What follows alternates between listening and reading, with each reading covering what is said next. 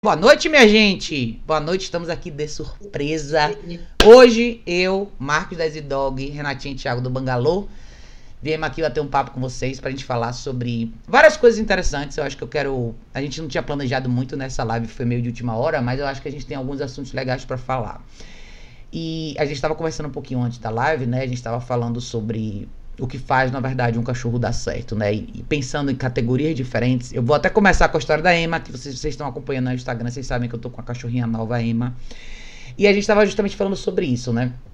Não é que a Emma é uma cachorra mais fácil que as outras, eu acho que o temperamento dela é favorável para muitas coisas mas ao mesmo tempo é a dinâmica de adaptação que fez uma diferença grande para ela.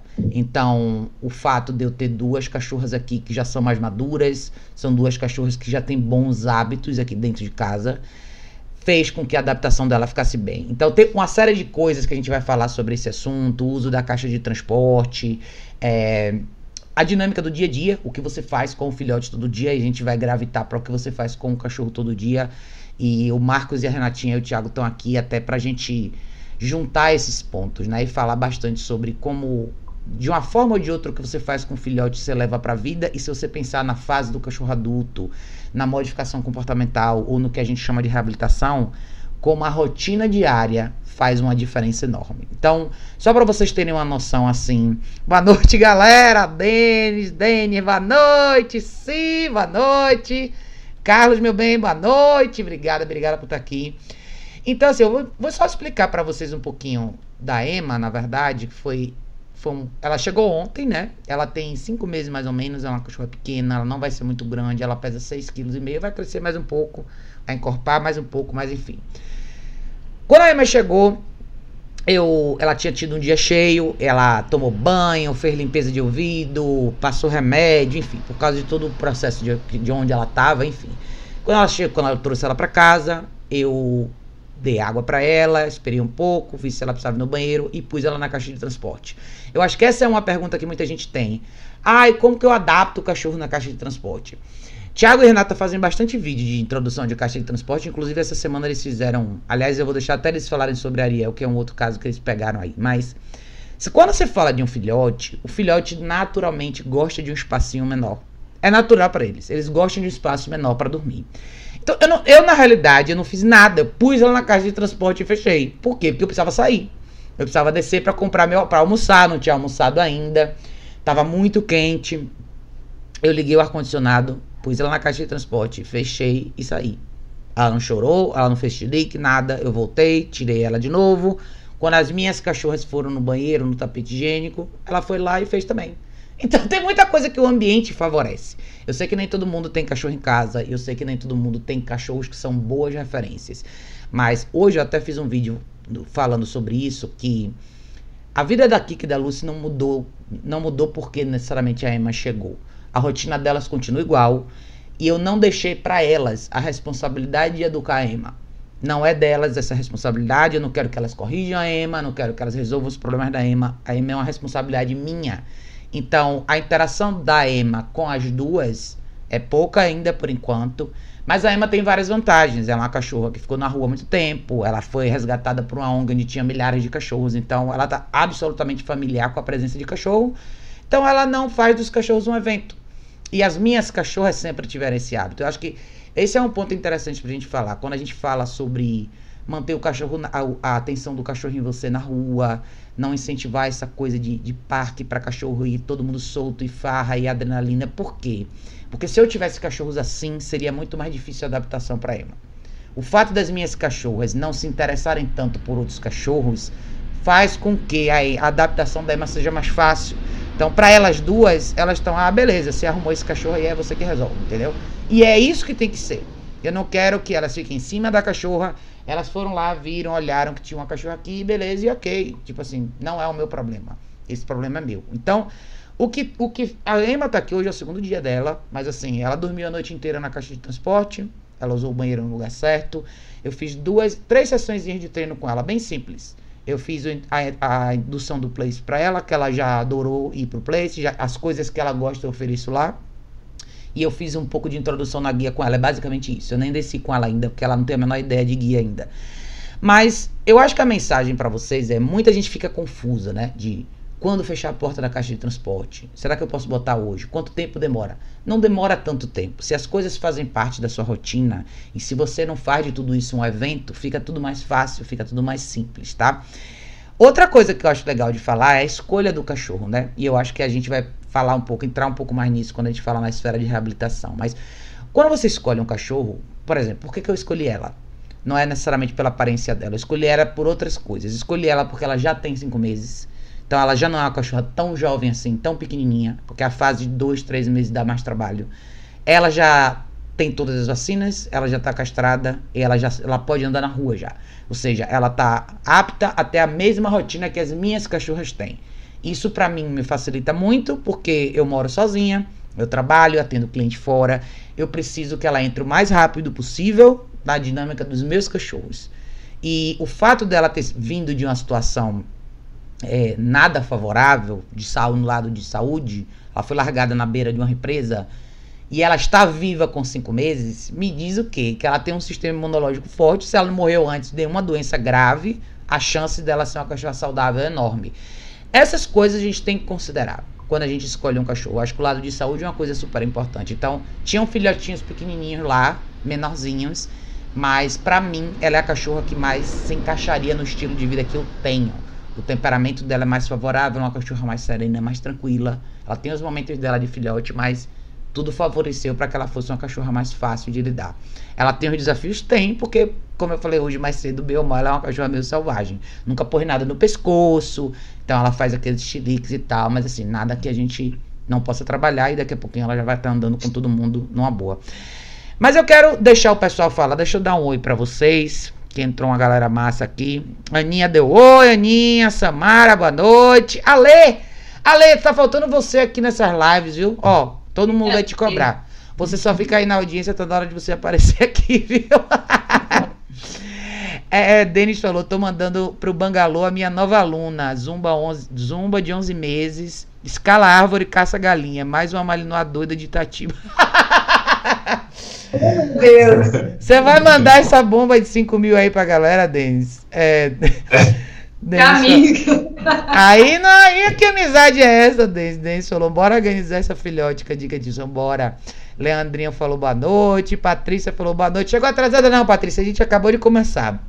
É, eu vou deixar, considerando que a gente tá falando um pouco de rotina diária, né? Eu vou deixar o pessoal falar um pouquinho com vocês sobre isso, porque a gente tava falando sobre essa ideia, né, de como há muito tempo atrás eu falei sobre isso, eu fiz um vídeo falando sobre as outras 22 horas.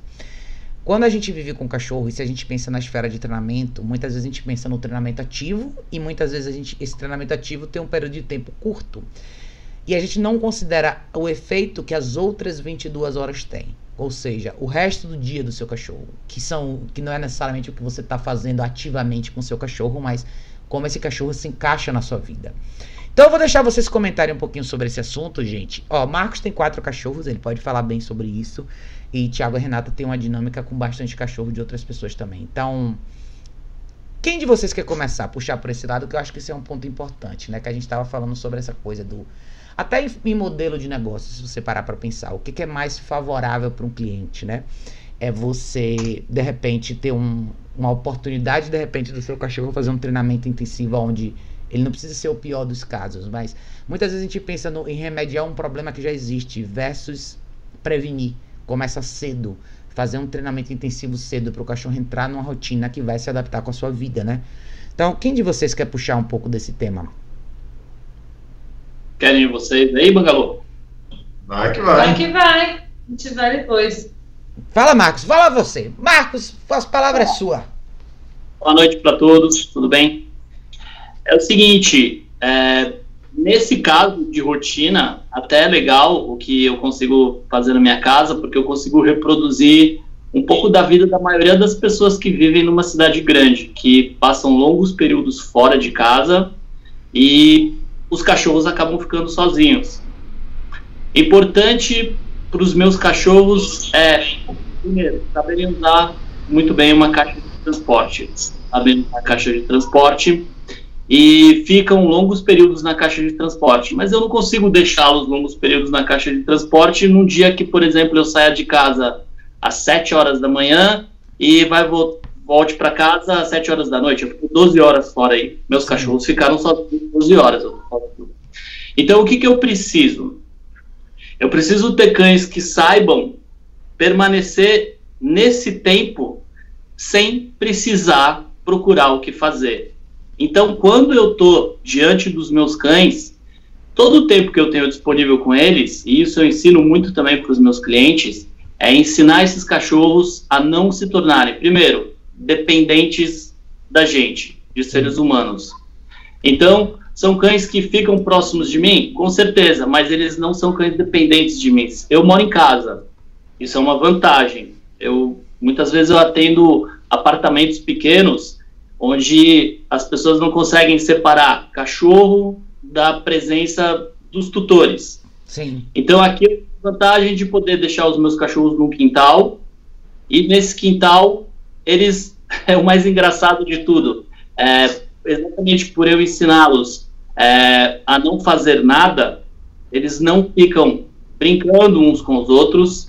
Isso é natural deles, tá? Sim. Não sou eu que forço nada, não sou, eu não vou brigar com eles se eles forem para esse caminho ou forem se eles começarem a brincar no quintal, por exemplo.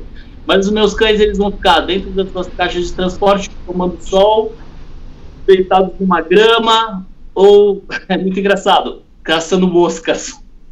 Mas na, na maior parte do tempo tranquilos. Porque eu acho que esse é o mais importante. A gente não, não pode apostar é, no cansaço físico para termos cães equilibrados. Eu nunca apostei nisso. Sim. Eu acho que apostar em cansaço físico vai chegar um determinado momento onde o meu cachorro ele vai ganhar condicionamento físico e eu vou ter que passar horas para gastar energia do cachorro, né? Então, eu treino meus cães para serem cães calmos. Eu faço isso com os dos meus clientes que vêm para cá Sim. e a coisa funciona. É, claro, não é da noite para o dia.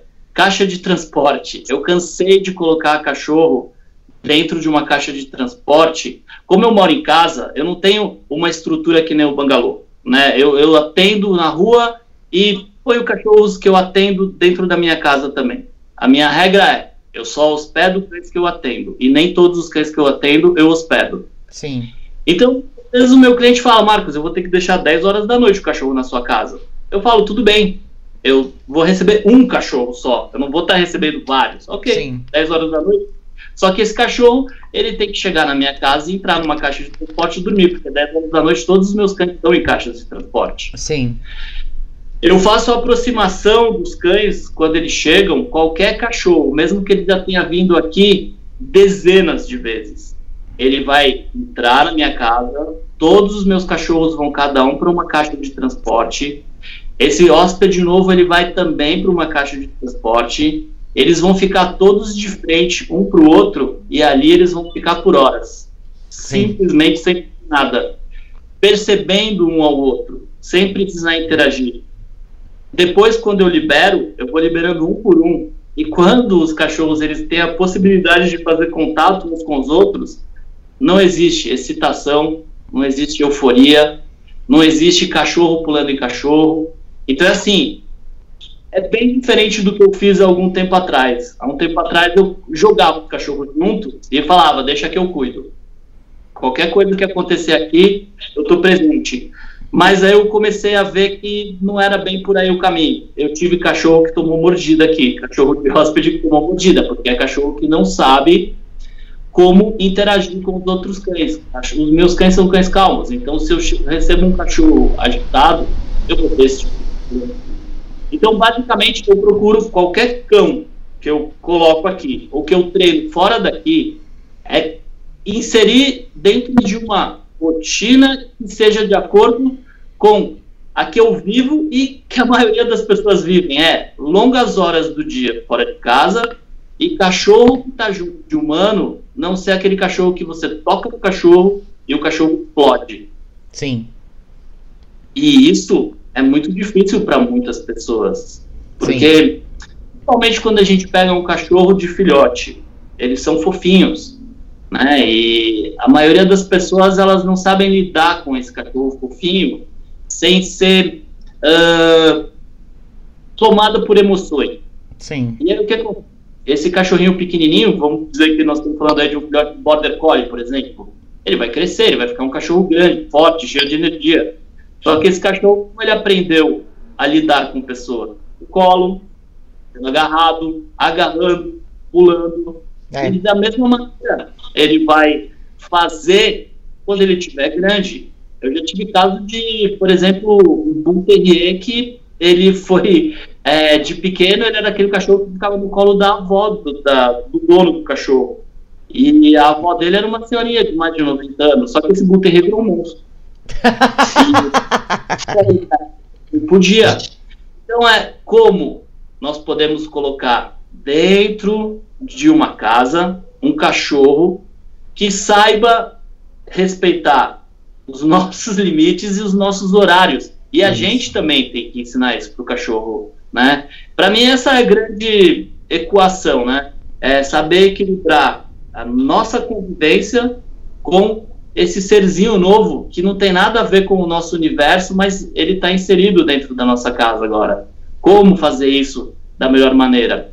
E assim, o difícil não é o cachorro. Sim. O difícil nós, seres humanos, sempre. É, Marcos, É. tem- Marcos, você tem uma dinâmica muito similar com a minha, porque eu também tenho mais ou menos uma, uma rotina similar com a sua. Eu não fico tantas horas fora, mas eu atendo fora. E meu dia a dia aqui é: eu quero que os cachorros saibam existir. Eu foco nisso na minha casa, então eu foco bastante nisso com os meus clientes, principalmente quem mora em apartamento. Então, é aquela coisa. Muita gente tem essa dúvida, né? Que horas eles vão brincar? Que horas eles vão correr? Que horas eles vão pular? Isso é tão menos importante do que vocês imaginam, mas assim, tão menos. Os cachorros podem viver muito, muito bem sem ter tantos momentos de euforia. Eu tô, não tô dizendo que eu sou contra brincadeira ou interação, mas quanto mais limitações você tem na sua vida pessoal, mais você tem que pensar no que, que vai fazer a convívio desses cães ser seguro. Então, aqui em casa, você falou num ponto legal, a coisa da introdução do filhote, essa primeira fase, né? Que eles são pequenininhos, todo mundo quer estar no colo e tal. Então, eu eu não pego muito na Emma aqui. Eu deixo ela mais mais no chão, ela não tem acesso a muita coisa aqui de casa, ela não tem acesso ao meu quarto, ela não pode subir no sofá. E ela é super bem assim. É, seria e até porque ela é uma cachorra que tem um pouquinho de traço de insegurança pelo histórico dela. Então, se você põe ela no colo, ela vai ficar no seu colo. Só que eu não quero essa cachorra no meu colo a vida inteira. Eu quero que ela saiba transitar no chão. Eu quero que ela possa ficar aqui com, quando tiver gente na minha casa. Não quero que ela fique pedindo colo pra ninguém. Então, por natureza, ela não é. Por ela não ter convivido muito tempo com gente, ela não tem essa inclinação. Mas seria fácil uma pessoa mais emotiva olhar pra ela só pelo passado dela. Ai, coitada, a cachorra foi largada na beira da represa, tava toda lascada. Ai, vou ficar com ela no colo. Se ela fosse criada assim, existiriam outros problemas que ela poderia vir a ter. Porque ela tem uns tracinhos de insegurança. Ela teve pouco contato com gente. Então, não é que ela não gosta. Ela, ela, ela não liga tanto para as pessoas. Ela vai ver quem você é. Se você vier mexer com ela, ok. Mas assim, se você não vier também, pra ela não faz diferença. Eu adoro cachorro assim. Eu prefiro o cachorro assim do que o cachorro extremamente dependente de você. E eu acho que você falou num ponto interessante, que é a gente transforma muito isso no cachorro, sem querer às vezes, sem saber o que tá fazendo, principalmente na primeira fase, né? Renatinho e Thiago, falem vocês um pouquinho sobre isso, porque eu acho que é importante o pessoal entender a, dif- a diferença da dinâmica, né? Como vocês têm uma escola, vocês ficam mais, vocês estão o tempo inteiro com os cachorros, mas eu acho que vocês preservam muito essa coisa da, da- do espaço e trabalham bastante esse lado dos cachorros serem tolerantes à presença de pessoas, né? Nós já tivemos no bangalô, assim, foi super tranquilo, ninguém veio em cima da gente. A gente foi com os nossos cachorros, todo mundo ficou numa boa, foi uma experiência super maravilhosa. Aliás, a gente vai voltar pra fazer a vez da Emma agora. Mas eu quero, eu quero que vocês falem um pouco, porque vocês já passaram, né? Vocês têm cachorros que vocês pegaram filhotes e entraram no programa de vocês. E vocês têm casos que já entraram de reconstrução, como Gimba e outros cachorros que vocês pegaram. Mas eu acho bacana, vocês podem fazer um link legal disso, de como quer pegar um cachorro na primeira fase, inserir na dinâmica de vocês do bangalô, como pegar um cachorro já numa fase que precisa de reconstrução e o que, que faz essa diferença. Mas antes de vocês terminarem falarem, deixa eu só dar um oi pra galera que entrou aqui. Alessio disse boa noite, boa noite, Alessio. Angélica, boa noite. Ana, Santa Cruz, Santa Cruz do Sul, Rio Grande do Sul. Aninha, ó, que bom que você tá aqui. Patrícia tá aqui, boa noite, galera. Quem mais? A Lady está mesmo. Logo mais, já já vou levar a Filomena, minha última hóspede em casa. Depois vou trabalhar, mas logo mais estarei com vocês. É isso aí, Alê, você tá devendo. A Alessandra vai participar da live com a gente. A gente vai ficar no, no pé dela. Adriano falou um boa noite. Mônica, meu bem, que bom que você tá aqui. Denis falou, Denis falou aqui, aqui no interior, devido aos grandes terrenos, os cães passam muito tempo livres em grandes espaços, sem supervisão. É muito difícil organizar o cliente em uma rotina calma então investe em canil funcional. O que, que vocês acham? Olha, Denis, eu, Raquel, eu, como eu moro em apartamento, eu uso caixa de transporte todos os dias. Então, quando eu saio, as cachorras estão na caixa de transporte. Mas eu, eu, eu fico fora de casa por um período máximo de 6 horas, 6, 7 horas. Marcos já tem uma rotina um pouco diferente. Marcos mora numa casa, ele já criou uma dinâmica diferente. Mas, eu vou dar minha opinião, depois a galera vai dar também, mas eu acredito no, na dinâmica que você está fazendo aí. Eu acho que se você está num espaço, pessoas têm um espaço maior, é melhor ter um canil, sim. Eu acho que é por aí. Mas o que, que, você acha, Marcos? Pera aí, Raquel. Eu dei uma olhada aqui, eu tava abrindo o Facebook, desculpa. Não, beleza. Enquanto você pensa nisso, deixa o Thiago e a Renatinha falarem, porque essa parte aí a gente vai chegar nisso. Eu até acho melhor o Thiago e a Renata falarem um pouco sobre essa dinâmica primeiro. E aí a gente entra nessa questão de gerenciamento de espaço, que existe essa opção, né? Para quem mora no interior, tem casas maiores, enfim. Mas, Tiago e Renatinha, pega esse gancho para vocês falarem um pouco dessa ideia.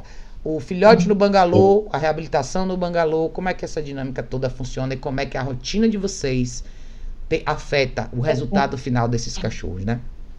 É, eu começaria, Raquel, fazendo um link com o que você falou sobre a sua escolha com a Emma. Sim. Né? Você viu que ela se encaixaria na tua rotina, que você conseguiria pegar um filhote de cinco meses, daquelas características, e, fa e fazer uma rotina, não só pensar numa rotina para ela, e sim pensar na sua, encaixar ela na sua rotina. Sim. Né?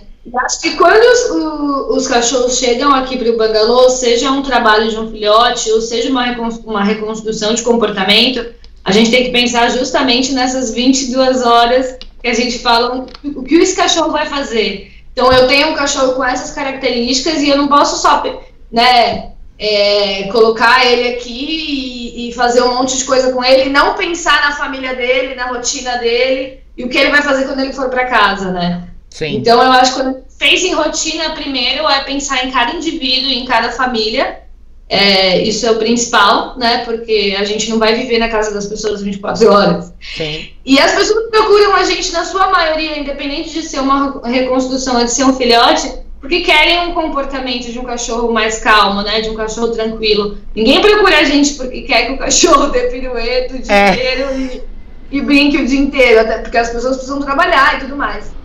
Né? Então, por isso que a gente valoriza muito é, trabalhar essa parte onde, dessas 22 horas, o que esses cachorros vão fazer. Então, se eu quero um cachorro calmo, eu preciso condicionar é, ele para uma rotina calma, né? Muito do Sim. que a gente trabalha aqui na maior parte do tempo.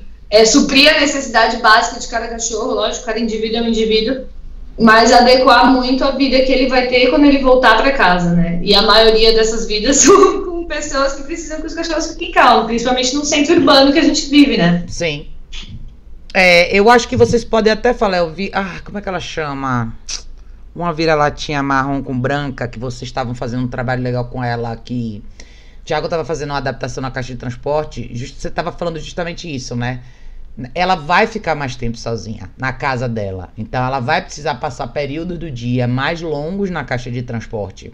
A ricota. Isso, fala um pouquinho disso daí, Tiago. Porque eu acho que é um ponto bem interessante, que ilustra bem. Ou seja, Apesar de vocês terem uma dinâmica no bangalô, que é o que é como vocês fazem o programa da escola de vocês, existem esses casos de adaptação que vocês fazem esse treinamento, então vocês estão já projetando, ou seja, dentro do desenho do treinamento vem o quê? Como é a rotina dessa cachorra na casa dela. Então, por mais que no bangalô seja de um jeito, se ela não vai ser uma cachorra que vai frequentar o bangalô semanalmente, e esse é um trabalho intensivo, o trabalho é focado no quê? No objetivo final, primordialmente, de como vai ser a vida dela lá, né? Por isso que, só antes de você falar da reclamação só um pouquinho. Por isso que se você, quem, para quem acompanhou o processo do Gimba, se você vê nos, na última semana, A gente reforçou muito com ele todos os comportamentos que a gente ensinou para ele aqui, né? Mas ele passou muito tempo na caixa de transporte Sim. na última semana. Ele frequentou ali embaixo, interagiu com os cachorros, porque a gente queria que né, isso fosse mantido, que ele né, vivesse isso um pouco mais, já que ele se soltou. Mas a grande parte do tempo, no, nas últimas semanas, ele passou dentro da caixa também. Sim. Porque era isso que a gente precisava que ele fizesse na segunda-feira, quando o dono dele fosse trabalhar, né? É isso aí. É. É, quando os cães chegam, por exemplo, o Bangalô tem uma rotina, né? Seria muito, muito fácil se tratassem todos os cães iguais e, enfim, fizesse zoeira o tempo todo. Mas as pessoas procuram a gente para ter cães mais calmos. Então, é, é, por que ficar inventando coisas para fazer para o cachorro, sendo que, cara, a vida do cachorro é simples. Se você fizer o simples, bem feito, tá ótimo. A gente fez os stories, se não me engano, foi sexta que a gente mostrou, puta, o, o, o Instagram até boicotou nossos stories, foi mais de 100 stories. Porque eu falei, se empolgou. Porque eu falei, cara, eu quero deixar tudo à mostra, porque tudo isso as pessoas, né, é, claro que a gente produz vídeo, mas nos stories é mais rápido, a gente faz ali para ver como funciona realmente quando a gente libera os cães é, o que, que, eles gostam de fazer? Eles estão tudo deitado. Para que, que eu vou caçar assunto, sabe? Isso não é da natureza do cachorro. Então, assim, as pessoas procuram para ter uma, um dia, no, no, caso da escola, é para o cachorro tenha né, um dia equilibrado, um dia de cão equilibrado. Então, a gente faz toda essa dinâmica com os cães que todo mundo vê. No caso do, dos treinamentos intensivos, a pessoa muitas vezes me vem com um problema, né? Sei lá, o cachorro é reativo, o cachorro tem ansiedade de separação. E a gente, claro, faz um trabalho, claro que eu envolvo o cachorro na escola do Bangalô, até porque os cães são equilibrados e a gente consegue fazer com que os cães é, mostre, é, facilite para esse cachorro novo e mostre para ele como que é a rotina, como é o estado de espírito que flui no local. Mas em si eu tenho que focar muito no que a pessoa quer, no que a pessoa vive, na rotina da pessoa. Por isso que antes de pensar em fazer qualquer treinamento intensivo, a gente faz uma consulta para que eu possa conversar com a pessoa e além de escutar a história que ela tem para me contar, realmente ver com meus próprios olhos qual que é a dinâmica dela, o que, que ela, quem é ela em si, né? O que é o mais importante, o que ela realmente espera do meu trabalho. Acho que isso é, é, é a chave do negócio, né? Tipo, qual que é o seu objetivo, o que você vai fazer até lá, qual que é o seu plano de trabalho. Porque senão você fica fazendo mais, do mais, do mais e nunca chega, você nunca vai apagar o fogo porque você nunca vai no foco, né? Que é o tutor. Que no caso é o tutor, é a rotina das pessoas, né? Então, no, principalmente o Gimba, por exemplo. O Gimba e a Ricota eram casos bem parecidos, que era ansiedade de separação e eles precisavam aprender a ficar sozinhos. Como eu faço isso com o cachorro? Cara, fazendo, trabalhando. Por isso que o intensivo é legal, porque é, é, a pessoa, por exemplo, a gente passa todo o treinamento, mas a, pessoa muitas vezes fica se questionando para ver se está certo, se está errado, se está fazendo correto.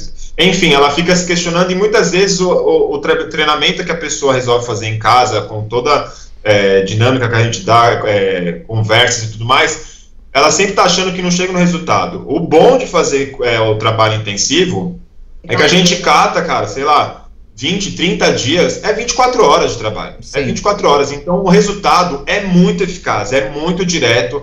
Então, assim, cada caso é um caso, mas, por exemplo, no caso do Gimbi, da ricota na cidade de separação, cara, o que, que eu precisava fazer? Eu não precisava fazer os cachorros correr atrás de bolinha, fazer enriquecimento ambiental dentro do bangalô. Eles precisavam aprender a ficar sozinhos.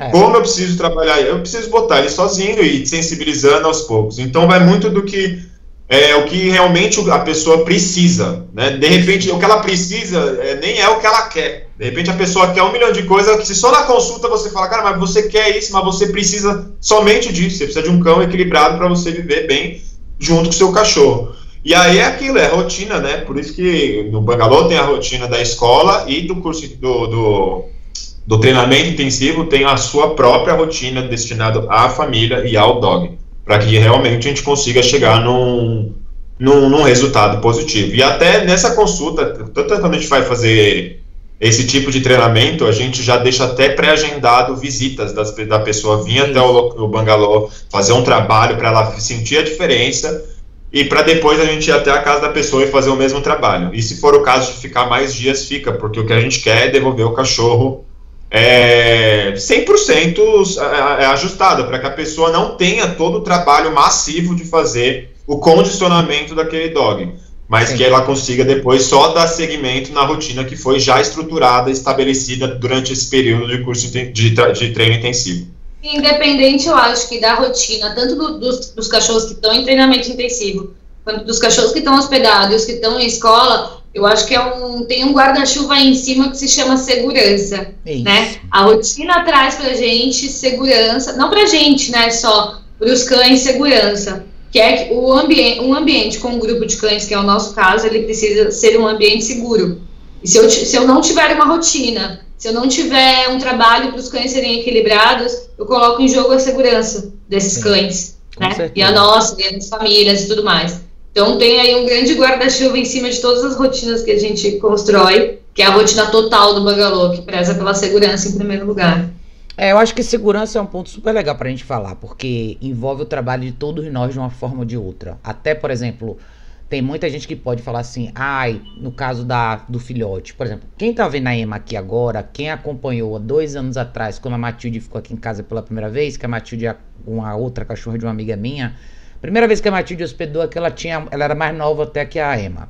E ela já ficou aqui em casa várias vezes. Então, eu sempre, como o Marcos falou, independente de quantas vezes ela ficou hospedada comigo, todas as vezes que ela vem, o processo é o mesmo. Então, por que, que a gente faz isso, né?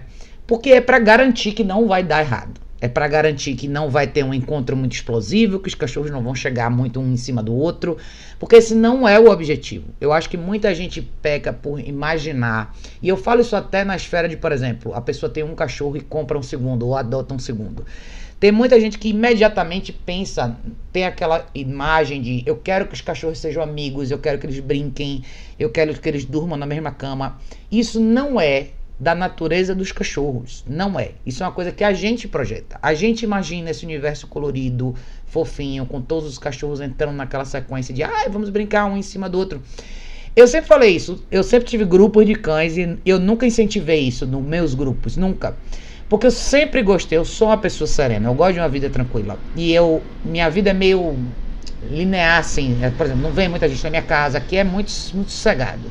Eu quero um ambiente sossegado para mim. Eu não quero ter que ficar gerenciando o cachorro correndo pelo corredor o dia inteiro, um correndo em cima do outro, um pulando em cima do outro. Então, para eles faz bem isso. Eles convivem muito bem. Eu acho que o fruto que você colhe disso a longo prazo eu acho que todo mundo aqui pode falar um pouco disso, porque eu tenho essa, essa galera agora, Marcos tem uma, uma, turma boa de cachorro, Thiago e Renatinha tem um Santista que tá lá desde o dia 1 também. Então, você ter um cachorro que tem esse hábito é um cachorro que não vai fazer do encontro com um novo cachorro um evento. Vai ficar mais fácil para você introduzir um cachorro, seja um hóspede ou um novo cachorro na sua família, quando você tem cachorros que não fazem do outro cachorro um evento. Eu tava falando sobre isso hoje, até no Instagram, eu acho. Então, quando o cachorro enxerga um outro cachorro, ele fala assim: beleza, é só mais um cachorro. Se a gente pensasse na esfera humana, né? Você sai na rua, como eu desci agora, fui na padaria. Se todas as pessoas que eu cruzasse na calçada eu falasse, ai, uma pessoa, que massa, vou lá falar com ela, entendeu? Não, é só mais uma pessoa na calçada. Esse é um conceito que a gente pratica todo dia. Mas, por alguma razão, a gente tem muita dificuldade de colocar isso na dinâmica dos cachorros. Porque a gente tem uma projeção. Por isso que eu acho que é uma coisa que a Renata falou legal, que é a expectativa do cliente, né? Estava falando um pouco sobre isso mais cedo. A expectativa de nós, seres humanos, de forma geral. Seja quando você pega um cachorro, um segundo cachorro, ou quando você hospeda o cachorro em algum lugar, ou quando você investe no treinamento intensivo. É muito importante você entender a sua parte nessa equação. Mesmo com um treinamento intensivo, que eu acho uma, uma solução sensacional quando é bem feito, existe uma parcela de passar esse trabalho para a família, porque o treinamento intensivo é o profissional vai fazer a parte mais difícil. Ele vai introduzir, ele vai reconstruir as associações desse cachorro, ele vai reconstruir hábitos. E reconstrução de hábito demanda repetição e tempo. Não é uma questão de mágica, é simplesmente fazer todo dia. E tem gente que não tem tempo para fazer isso todo dia. Não na etapa de reconstrução, não com tanta eficácia. Então, o profissional vai fazer isso, mas isso não quer dizer que você vai receber o cachorro de volta e a sua vida vai continuar igual. Não, não vai. Porque se, se, se tivesse dando certo, você não precisava ter investido no treinamento intensivo. Então, você vai ter que mudar. E eu acho que o mais importante dessa mudança é expectativa. Eu quero ter um cachorro maravilhoso, beleza, levante a mão quem não quer, todo mundo quer. Agora, eu estou disposto a fazer o que eu preciso fazer, e muito é do que o Marcos falou no início, né? Eu Você está disposto a não ficar tanto com seu cachorro no colo? Você está disposto a estabelecer um lugar para seu cachorro deitar na sala em vez de ser em cima de você? Você está disposto a deixar seu cachorro dormir na caixa de transporte em vez de em cima da sua cama? Parece bobagem, mas são essas pequenas coisas que criam os problemas lá na frente. Existem obstáculos como esse, que eu acho que o Marcos conhece muito bem esse lado da moeda que eu. Às vezes você atende alguns clientes que repetidas vezes você enxerga que o cachorro está totalmente capaz e pronto para atravessar para uma próxima etapa, mas de alguma forma a família não quer abrir mão desses pequenos pedacinhos de hábitos que são eu quero chegar em casa e aí eu quero que meu cachorro faça festa. Eu quero que ele suba no sofá comigo. Eu quero que ele deite comigo, entendeu?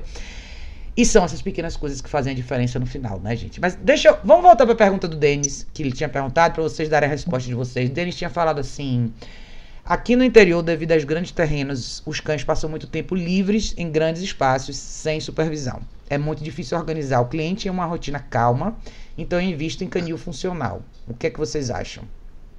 Meninos, e aí? Ah, é, é, é, por ser grande o espaço, é isso aí, é praticamente uma caixa, né? Você determinar que o cachorro fique naquele local para botar um pouco mais de ordem. Sim. É, eu já fui no. Muito antigamente, né? É, eu fazia pet sitter na casa de um, de um, de um homem na. Era lá no Morumbi, casão também, aquelas casas gigantescas. E, cara, os cachorros ficavam tudo solto. Era uma treta para mim. Eram quatro cães, dois pastor alemão, um golden gigante e um staff. Nossa. E era gigante a casa, era uma maluquice. Pra, pra, imagine, só a sujeira que já fazia para os cachorros estar soltos era tudo em qualquer lugar. Então, assim, para organizar, para botar ordem mesmo, para conseguir trabalhar, passar um cachorro, um outro cachorro para outro local, era só na base de, de canil também. Botava ali, esperava relaxar, porque senão não tem nem como trabalhar. É muito espaço, muita liberdade, eles tomam decisões. Muitas vezes são cães de, de guarda, são cães fortes, então é aquilo, é segurança. Então, trabalhar com canil para tentar manter o máximo de calma nesses dogs. E é isso.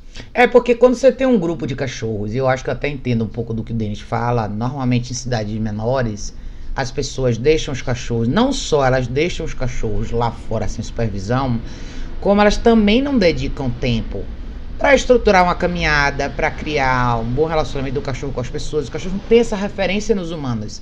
Eles são o mais próximo possível do cachorro selvagem. Então, normalmente, alguém vai lá de vez em quando, entra no terreno, mas são cachorros que nunca entram dentro de casa, que estão sempre lá fora. Sérgio falou um pouquinho sobre isso naquela live que a gente fez com ele, né? Marcos, o que, é que você acha? Fala você sua opinião. Eu acho que você acabou de falar uma coisa importantíssima. Essa coisa do cachorro nunca entra dentro de casa. É. Então, ah, eu não quero prender meu cachorro. Vamos pensar que é isso que o cliente falou. Não, eu não quero prender meu cachorro, eu não vou fazer um canil, eu quero que meu cachorro tenha liberdade, esse quintal é inteiro dele. Ok. Quintal é inteiro do seu cachorro. Quanto que o seu cachorro fica dentro de casa com você por dia? Você vai ter que colocar esse cachorro com você e dentro de casa você vai ter que ensinar esse cachorro como conviver nesse espaço.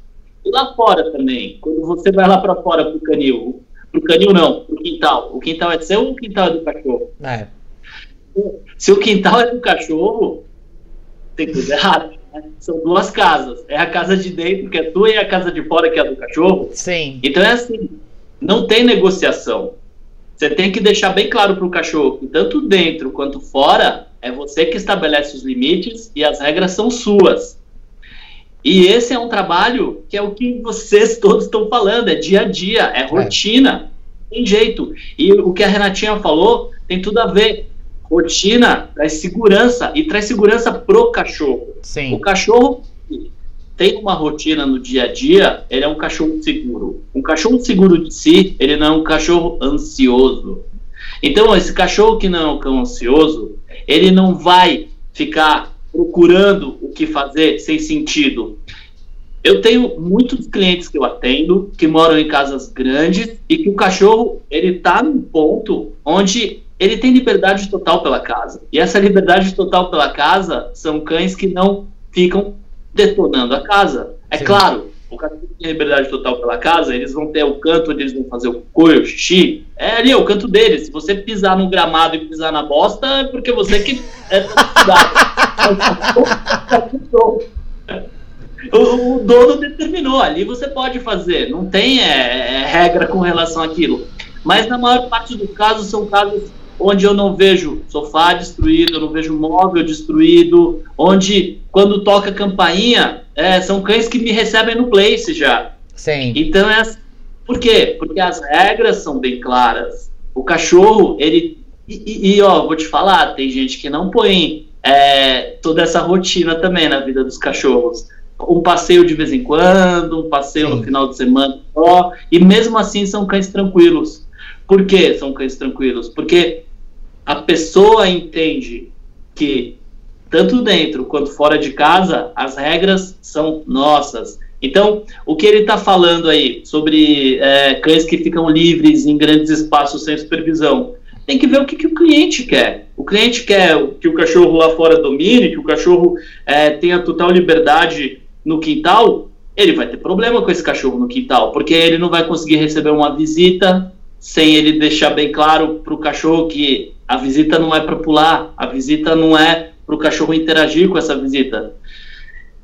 Ou você ensina para o teu cachorro como lidar com diferentes situações, e principalmente essas situações uh, de aproximação, essas situações de contato com humanos, essa situação de contato com outros cães, aquele cachorro que fica latindo para tudo que é cachorro no portão, é, principalmente em casas. Eu Sim. acho isso terrível.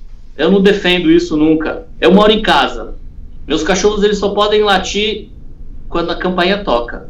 Não podem latir mais em circunstância nenhuma. Tocou Sim. a campainha. Ou então ouvi um barulho na porta de entrada. Sim. É o único momento que meus cachorros latir. Ah, mas parece que eu tô sendo radical. Não, eu não quero cachorro latindo o dia inteiro. Sim. Eu ando nas ruas todos os dias. Os cachorros latem todos os dias e eu vejo a mesma coisa acontecendo em todas as casas. A pessoa gritando de dentro da casa, pedindo para o cachorro ficar quieto e o cachorro continua latindo. Sim. Então, assim, o lado de fora é do cachorro, o lado de dentro é do humano. Sim. Não existe. A casa é uma. É uma Sim. só.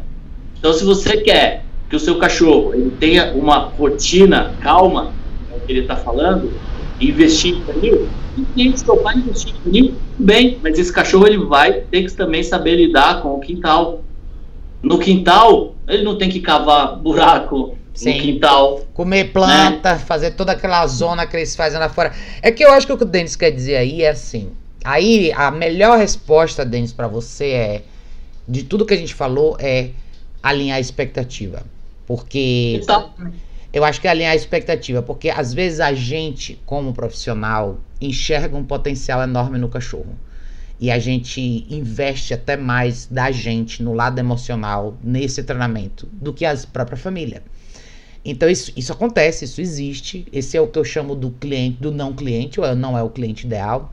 Porque eu acho que o grande problema não é o quintal em si. É como o Marcos estava falando. Esses, esses, esses detalhes que o Marcos estava dando de cães que são bem comportados e de repente não tem nenhuma rotina tão puxada assim. Por que, que, é, por que, que existe isso? Isso existe quando o cachorro tem uma referência sólida de liderança com a família. Mesmo que esse cachorro só saia uma vez por dia e boa parte do dia dele seja simplesmente transitar na casa, deitar e sossegar, existe a referência dos seres humanos que coordenam a parte básica feijão com arroz da vida desse cachorro, que é que hora você come, como você ganha sua comida, aonde você vai no banheiro, o que acontece quando você faz as coisas certas, o que acontece quando você faz coisa errada.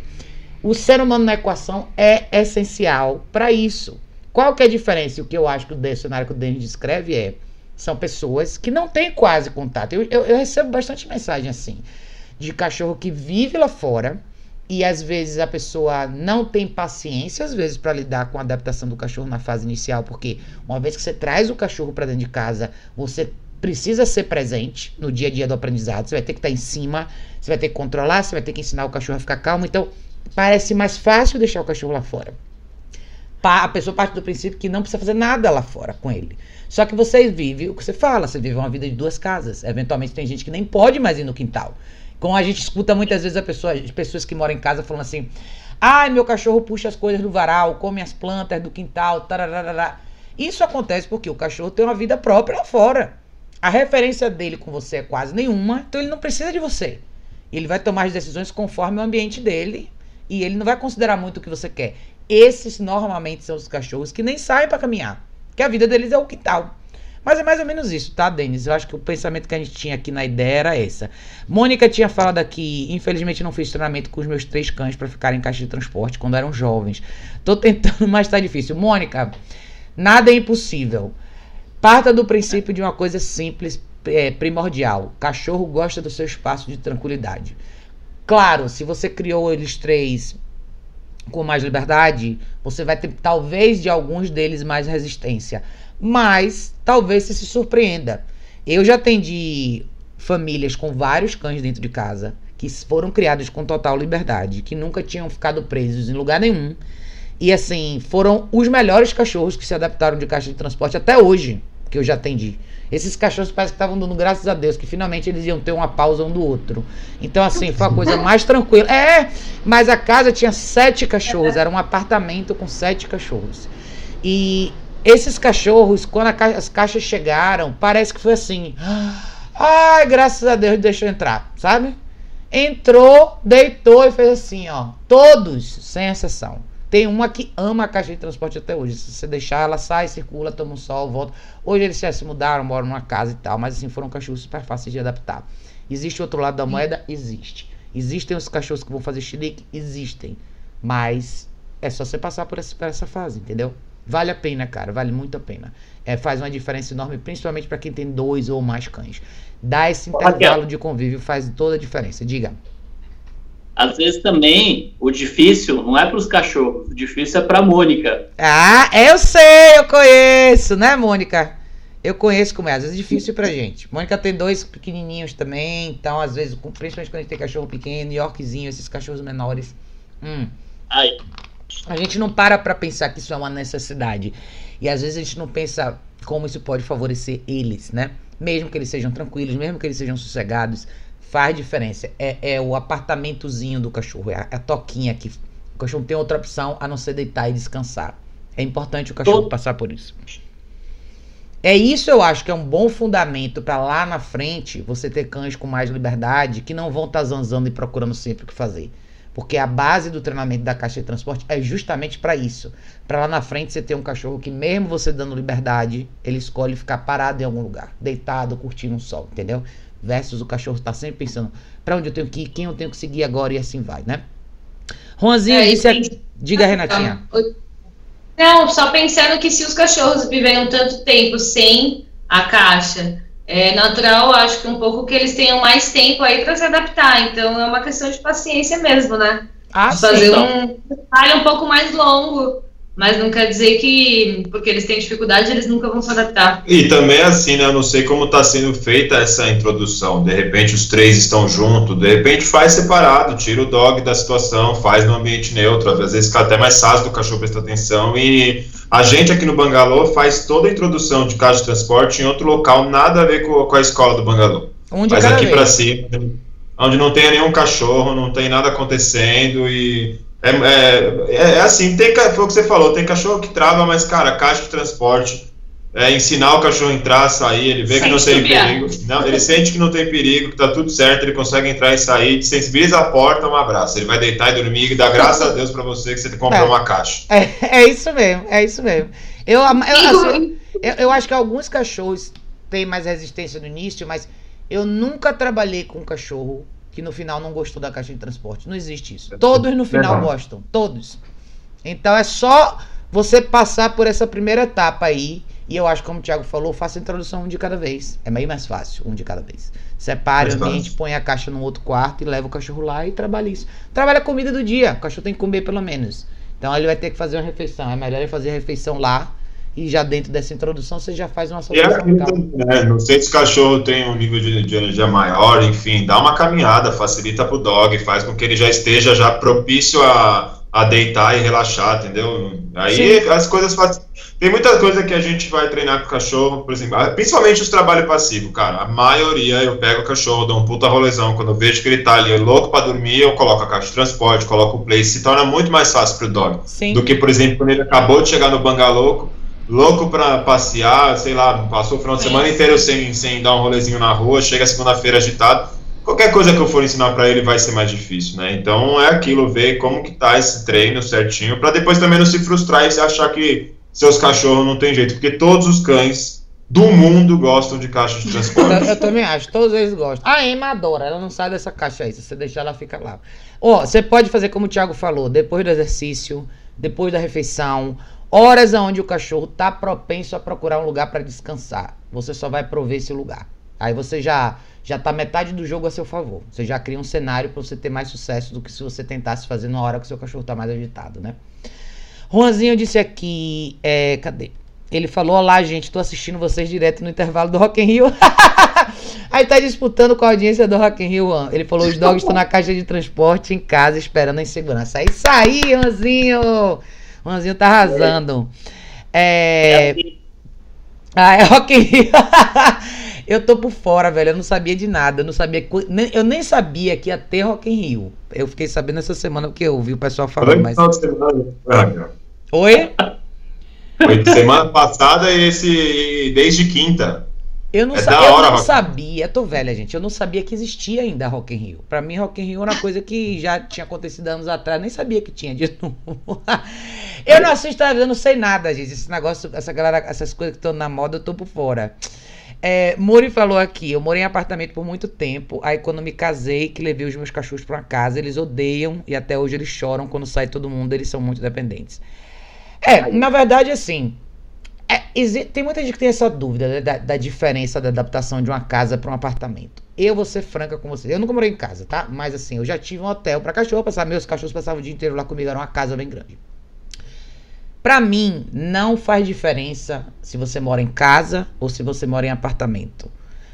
Na logística do dia a dia, se você mantém a rotina no lugar e se seu cachorro entende a noção de restrição de espaço e treino passivo, não importa o tamanho do lugar que você está. A diferença que a casa vai fazer é, você vai ter um espaço maior, de repente você tem uma área de quintal que você pode treinar mais, que os cachorros têm mais liberdade, têm mais coisas para fazer. Mas a real é, se você tem uma relação onde o seu cachorro tem você realmente como referência, ou seja, isso, isso ajuda aonde? Quando você vai introduzir o cachorro em situações novas. Quem usa caixa de transporte não vai ter dificuldade nenhuma no apartamento. Então, talvez os seus cachorros tiveram mais dificuldade porque o fato de você morar em casa sugeriu a ideia de seus cachorros serem mais livres. E talvez os seus cachorros tivessem mais liberdade ou ficassem do lado de fora, seja o que for. Então, o que, que você teve que fazer? Você teve que literalmente começar do zero. Então, desenhe uma rotina, cara. Planejamento de rotina. É e quando eu falo de rotina, gente, eu não tô falando assim tem que acordar quatro da manhã e andar três horas. Não é isso, não. Pode ser. Pensem numa rotina normal de vocês. Sei lá.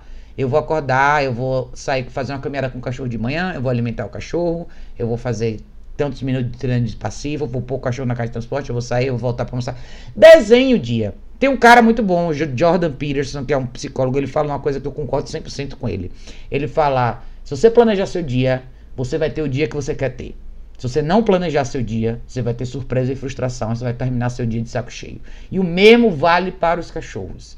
Se você planejar o dia do cachorro, mesmo que a sua rotina, que, a, que, que, que, o seu cachorro vai fazer durante o dia seja limitado na esfera física e seja um dia com, sei lá, 15 horas de não fazer nada, você planejou isso.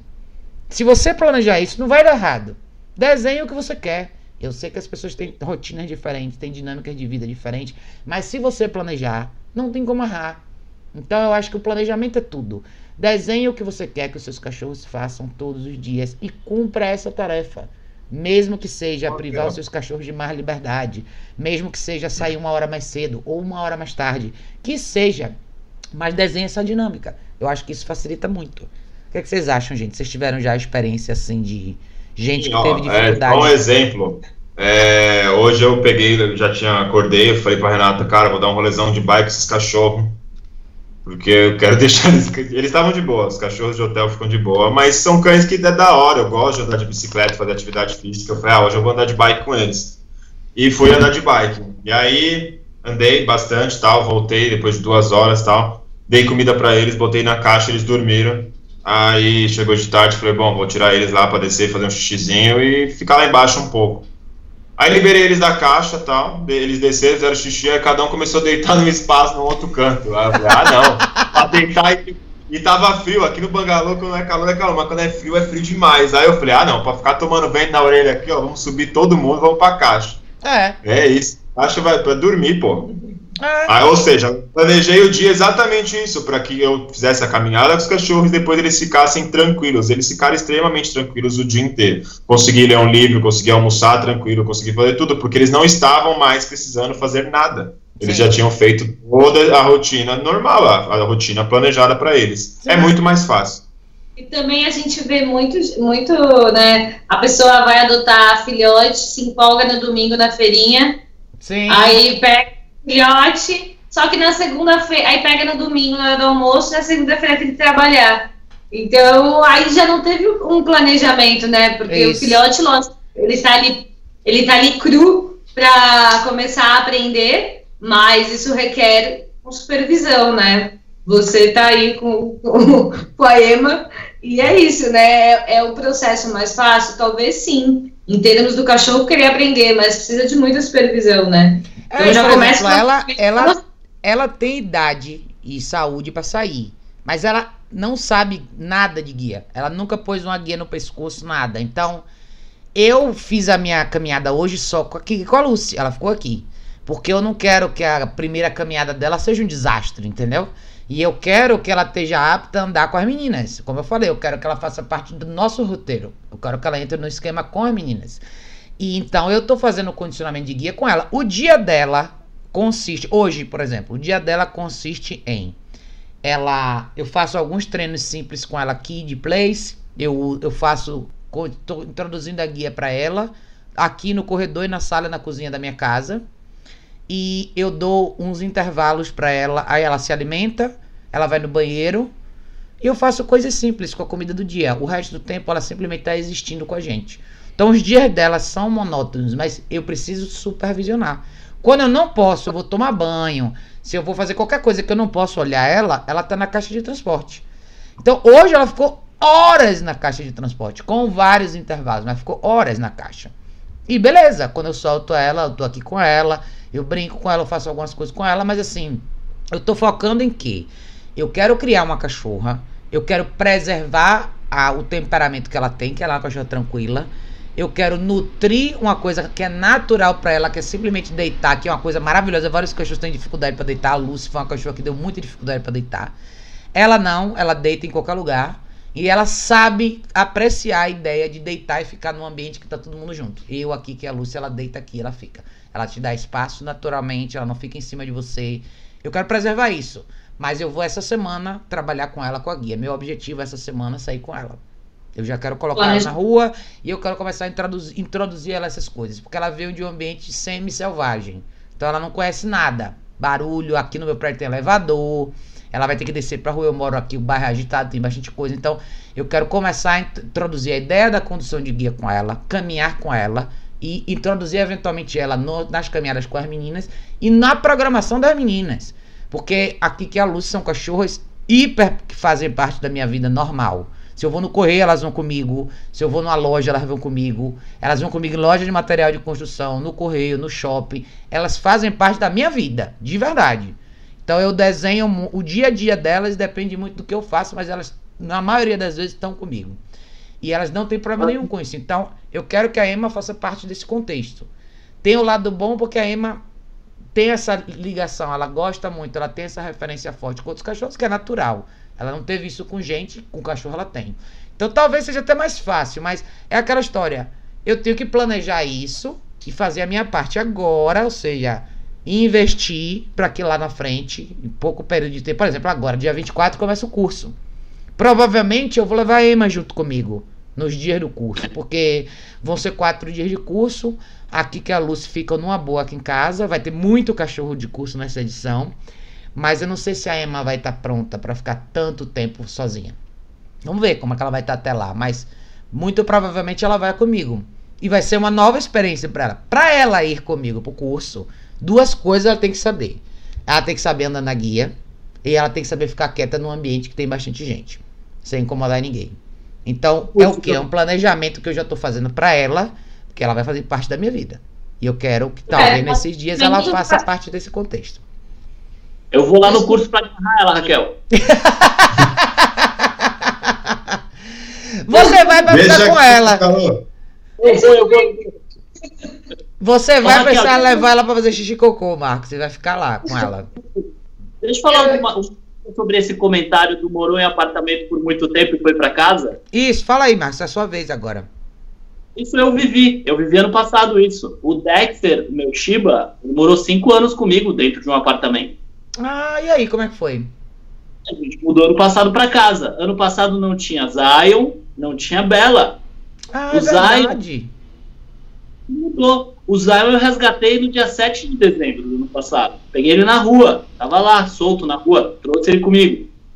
E o que, que eu noto assim? É, os- o Dexter sempre foi um cachorro muito equilibrado. É, desde pequeno, sempre os limites foram muito claros para ele. Então é assim: se não quero contato, não tem contato. Se eu chamo, ele vem. Não é aquele cachorro dependente emocional de ninguém dessa casa. Isso é até. Algumas pessoas até se assustam, porque é um cachorro gato, parece, né? É. É ele, ele- e respeita esse momento dele. É, é uma característica também de cães orientais, né? O Shiba Sim. é muito assim. E o que eu vejo hoje na casa, eu vou falar agora, com todos os cachorros aqui vivendo na casa. Então, assim, os cachorros estão do lado de fora no quintal. Se tem uma porta aberta e eles estão vendo as pessoas de dentro de casa, eles vão ficar ali por um bom tempo naquela porta olhando para as pessoas pedindo para entrar na casa. Sim. E quando casa, é assim, existe um a dois minutos de excitação. Sim. Não vou negar, isso sim, porque eles entraram na casa. Mas Sim. é aquela excitação que não explode. Sim. Então, o que que é excitação? Eles estão alegres porque acabaram de entrar na casa, vão procurar cada um cantinho, deita e já está todo mundo deitado no canto e em 5, 10 minutos está todo mundo dormindo. Então, é muito difícil quando é, que ela está falando que hoje os cachorros odeiam e choram muito quando sai todo mundo de casa. Sim. Então é muito difícil quando os cachorros eles ouvem a gente do lado de fora, principalmente cães que estão acostumados a ficar o tempo inteiro com a gente dentro Sim. de um apartamento. Um apartamento é a maioria das pessoas não separam o cachorro da- do, nosso convívio, né? O cachorro está sempre muito próximo. Então, como o cachorro ele está acostumado a isso, é condicionado a isso, né? O cachorro está com esse tipo de condicionamento, ele está sempre querendo a nossa presença. É uma das coisas que o cachorro mais adora é a nossa presença, né? Sim. A presença dos dois. Então, o cachorro de fora, ele tá te ouvindo, ele vai querer estar junto. E aí ele vai chorar. Se ele consegue ganhar as coisas com choro, se você não consegue suportar, é que eu não sei, o nome é Muriavim, é isso? É, é como tá aqui. Então, Muriavim, se você não consegue suportar esse choro do teu cachorro lá fora, É que ela falou que a cachorra é mais velhinha depois no comentário. Deixa eu ver. ah, depois ela joga um outro cachorro mais velhinha, É, Uma já é cega, 16 anos. é, então também tem que ver qual que é a. Ah, é, falou aqui, né, isso aconteceu, eles ficam no quintal, mas o quarto deles é dentro de casa agora, já estão velhas, uma já é cega de 16 anos e a outra tem 12. Essa é terrível, eu achei na rua, ela é muito dependente, pega meu chinelo. É, é que assim, você tá com uma situação onde, por exemplo, um cachorro de 16 anos, cego, aí você já tem uma outra condição, que é o lado cognitivo do cachorro que já tá falhando. Já é aquele cachorro que já não tem mais a mesma percepção de um cachorro jovem, já é um cachorro que precisa de mais, de mais ah, supervisão por questões de saúde. E aí a sua cachorra de 12 anos tem mais idade, mas assim, também eu não sei como essa de 12 anos tá. Você vai ter algumas limitações aí no seu trabalho com essa dupla, porque você não tá falando de dois cachorros 100% saudáveis. Você tá falando de cachorro, ainda mais cachorro cego, é um cachorro que já não pode se movimentar em muitos lugares, principalmente se, é- se ele viveu a vida inteira numa casa e você mudou para um apartamento com um cachorro cego, esse cachorro cego vai te dar mais trabalho, porque ele não conhece o ambiente onde ele tá. Ele vai estar num ambiente completamente novo que você vai ter que ajustar tudo agora, né? Então, sala com o cachorro cego em casa. Muda a ordem dos móveis da casa. Você vai deixar o cachorro cego louco. sim. É Né? complicado, é complicado. É, Aninha diz- tinha dito aqui exatamente como funciona no interior, é que a gente estava falando daquele caso do Denis, né? É, Jorge falou aqui. Eu costumo tentar deixar claro aos tutores que o carinho deles pelos seus cães não vai mudar. Mas o cão só pode subir no sofá quando você deixar, só pode entrar no seu quarto quando você chamar, Só sai pelo portão depois que você sair e chamar. Disciplina. Se você não for o líder, o cão não vai, não vai te seguir. É isso aí, meu bem. É desse jeito mesmo. Eu acho que esse diálogo com as pessoas é, muitas vezes é complicado, porque as pessoas, como a gente falou, elas não estão prontas para mudar. A gente tem a expectativa de ter um cachorro melhor, mas a gente só entende isso com total clareza quando a gente realmente entende a, até onde compete a nossa parte nessa mudança, né? Marlene falou que place no quintal é garagem. É isso aí, Marlene. Ela falou: tô treinando isso na, na Kiara. Com eletrônica, place. É isso aí! Jogue duro. Angélica falou aqui: tive uma rotina e educação bem estruturada com meu cachorro desde filhote. Obediência, caixa, place sempre fizeram parte da, minha, da rotina dele. Porém, tá começando a causar problemas. Qual que é o problema que tá causando, Angélica? Você falou: tive uma rotina e educação bem estruturada com meu cachorro desde filhote. Obediência, caixa, place sempre fizeram parte da rotina dele. Porém, tá começando a causar problemas. Olha, eu vou chutar porque você não descreveu o problema, tá? Escreveu embaixo. Escreveu embaixo? Ah, tá aqui. Fica agressivo fica contra os cães e vai para cima, mas se eu tô perto, ele fica calmo e tranquilo. Se eu saio de perto, ele late e fica extremamente bravo contra os cães. Ó, Angélica, o que que acontece? Sempre considere que a fase de adolescência dos cachorros, que normalmente acontece entre oito meses até um ano e meio, dois anos, é a fase mais desafiadora dos cães, tá? O que que acontece? O fato de você estruturar bem o dia a dia do seu cachorro, ótimo.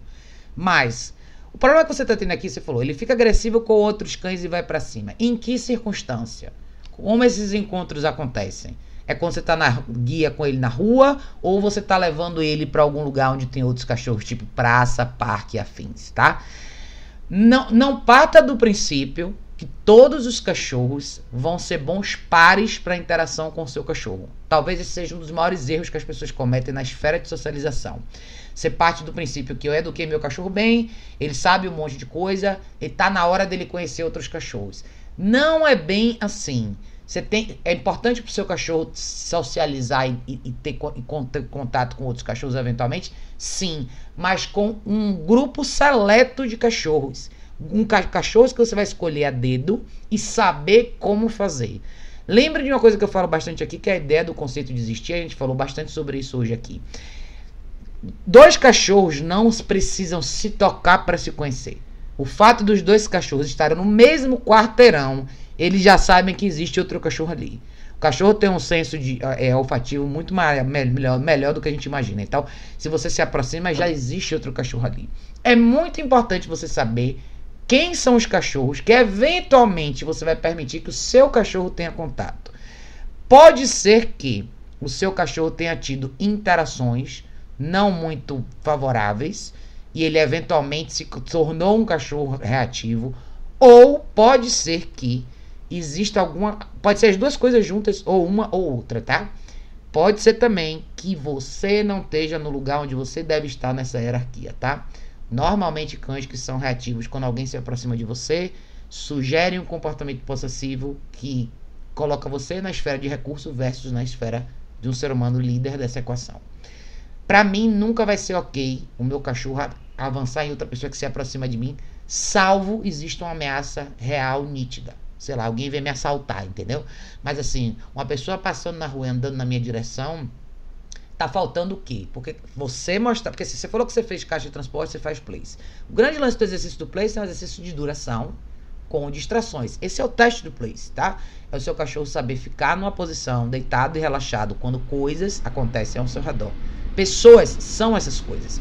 Pessoas fazem parte da, da, da, da, da esfera de distração desse treinamento. Então, quais são as consequências que você aplica para ele quando ele quebra o place numa dinâmica de distração? Isso você pode treinar dentro de casa com alguém vindo na sua casa, você pode treinar em vários lugares diferentes, tá? Mas eu acho que pode ter sido um mix de vários fatores que levaram a esse lugar. Mas quando você fala que ele fica agressivo com outros cães e vai para cima, mas se você tá, você falou que você, se você tá perto dele, ele fica calmo e tranquilo, e se eu saio de perto, ele late e fica extremamente bravo com outros cães, sugere um cachorro mais inseguro, tá? Então assim, que momento você sai de perto dele e deixa ele com outros cachorros? Isso não deveria existir, tá? Na minha opinião. Você não deve deixar o seu cachorro solto com outros cachorros Dependendo do que, de que ambiente a gente está falando. A gente está falando de quê? Como se fosse parque, praça. Se você tiver com ele, ele fica tranquilo, mas ele fica tranquilo como? Ele fica colado em você, ele tá alerta, ele tá preocupado, ele tá inseguro, tá? Pode ser uma série de coisas. Então, se, a, se a, o comportamento agressivo ou reativo dele existe na sua. Quando você se distancia dele, o que sugere para mim é que o seu trabalho de duração e controle de impulso não existe na esfera de distração e distância. Então, quando a gente trabalha o place, a gente trabalha o place com distância, com distração, com duração. São etapas de um exercício que constrói a ideia de controle de impulso para um cachorro a longo prazo. Mas eu queria que você me falasse um pouco mais da esfera de socialização, que eu acho que você pode estar, tá, talvez, colocando ele em cenários onde ele vai falhar, tá? O que, é que vocês acham aí, gente? Sim, principalmente porque é, tudo indica que é um cachorro inseguro, né? Sim. Então, como trabalhar no cão inseguro? Ah, inserindo no meio de outros cães. Mas que cães, né? É exatamente o que você falou. De que forma, né? O cachorro, ele não, ele não tem condições. A gente sempre usa o exemplo das pessoas. Uma pessoa que está com medo, que está insegura, ela não tem muita condição de tomar uma decisão, né? Sim. É a mesma coisa que pensa num cachorro num ambiente com outros cães se ele é, se a gente está considerando que ele é um cachorro inseguro, é, talvez esse cachorro não, não saiba mesmo lidar com outros cães e, e aí o pior acontece. De né? repente, né? então, de repente não seja o momento para se colocar o cachorro nessa situação, para que ele não erre, né, e comece a tomar essa atitude como a certa, porque se você que é a líder não está preservando a segurança, ele, ele vai acabar falhando. Então é isso. Eu acredito que seja um cachorro inseguro e vai com calma nessa socialização, nesse, nessa exposição, foi o que você falou, Raquel. Se isso mostra que o trabalho de distração do Place não está tão afinado assim. De repente, o passo foi um pouquinho a mais do que o dog necessitava para o momento. E lembre de, assim, existem os cachorros certos para você. Lembra do que a gente conversou, não sei se você pegou a live desde o início. Quando eu tava falando da dinâmica, por exemplo, da Emma aqui em casa, as minhas cachorras, em momento nenhum, se empolgaram com ela elas são neutras. Para ela, a presença da Emma foi uma coisa tipo, ok, o cachorro tá aqui. Esses são os melhores cachorros para você fazer socialização. Quando você tem um cachorro inseguro, o melhor cachorro que para você apresentar para ele de cara, se você quiser começar um trabalho de socialização, é um cachorro que não vai fazer dele um evento.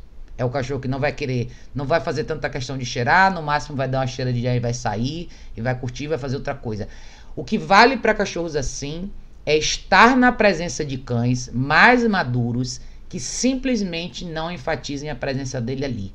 E aí sim é onde você vai trabalhar a sua duração, o seu cachorro vai observar mais. existe uma riqueza enorme do aprendizado de um cachorro inseguro frente a um cachorro, de frente para um cachorro mais maduro. Mas tem que ser o cachorro certo e você tem que estar tá ali para preservar o espaço desse cachorro e saber quando você precisa intervir e por quanto tempo seu cachorro consegue lidar com uma situação como essa. A gente volta para o conceito de controle de impulso, que é o controle de impulso nessa hora é o impulso de um cachorro inseguro é ou sair correndo da situação ou atacar o que ele considera ser uma possível ameaça. E você não quer nenhuma das duas coisas. Então você quer o quê? Um cachorro que saiba controlar o que ele está sentindo naquele momento e segure a onda, confie em você enquanto você advoga pelo espaço dele. Experimentar a presença, mesmo que distante fisicamente falando, de cachorros mais maduros, faz uma diferença enorme. Então, ou você encontra esses cachorros ou então você segura a onda e trabalha mais com esse cachorro durante um tempo para você fortalecer um pouco mais ele no lado de confiança nesse sentido. Você tem muita coisa para fazer aí. Eu acho que exposição social com um place muito bem fundamentado faz toda a diferença para um cachorro inseguro. Aí é quando você consegue levar ele para lugares diferentes onde ele vai ter visualmente experiências novas presenciar essas coisas, cheiros novos, é, sons diferentes, sem muita interação para depois você pensar em quem são os cachorros que eu vou selecionar para eventualmente esse cachorro ter algum tipo de contato, né? O que você acha, Marco? Tá. Ontem eu fiz o exercício perfeito para ela. Eu fui para o Vila Lobos no final da tarde com um cachorro que está é, avançando em pessoas e em outros cães quando ele está na companhia dos tutores, os irmãos. É, a gente andou muito pelo parque, onde tinham muitas pessoas, e eu queria ver como é que ele reagiria. Até aí foi tranquilo com outras pessoas, não me mostrou nenhum sinal de reatividade que eu precisasse corrigir. Mas daí a gente foi para a área cercada dos cachorros. foi a parte mais legal. Porque nós não entramos, nós sentamos no banco, ficamos ali pelo menos uns 20 minutos em place, olhando eu fiquei observando lá dentro o que estava acontecendo muito e mostrando para o meu cliente o que estava acontecendo. Então é assim, a gente já estava no final de tarde, desde que a gente chegou só entrou um cachorro novo. Tá. Então eu, que esse cachorro entrou, eu comecei a registrar se entrava mais algum outro, não entrou nada. Então deu para eu começar a ver o comportamento de cada cão que estava lá dentro, o que estava acontecendo e até onde eu poderia entrar. Quando eu vi que a coisa já estava um pouco mais calma e aí a gente já tinha dado duas voltas em torno do cercadinho, então o cachorro ele estava mais tranquilo, o cachorro que estava com a gente, porque tem aquela vontade de chegar nos outros cães, tem. O place ele fica lá cheirando o ar, né? Ele está percebendo o que está acontecendo e está vendo o que está acontecendo. E lá dentro tinham cães, é aquela coisa. Eu não gosto do que acontece lá dentro. Tem Sim. um cão pulando em outro, é, é uma festa, é carnaval. Eu não gosto é de carnaval. carnaval. é micareta.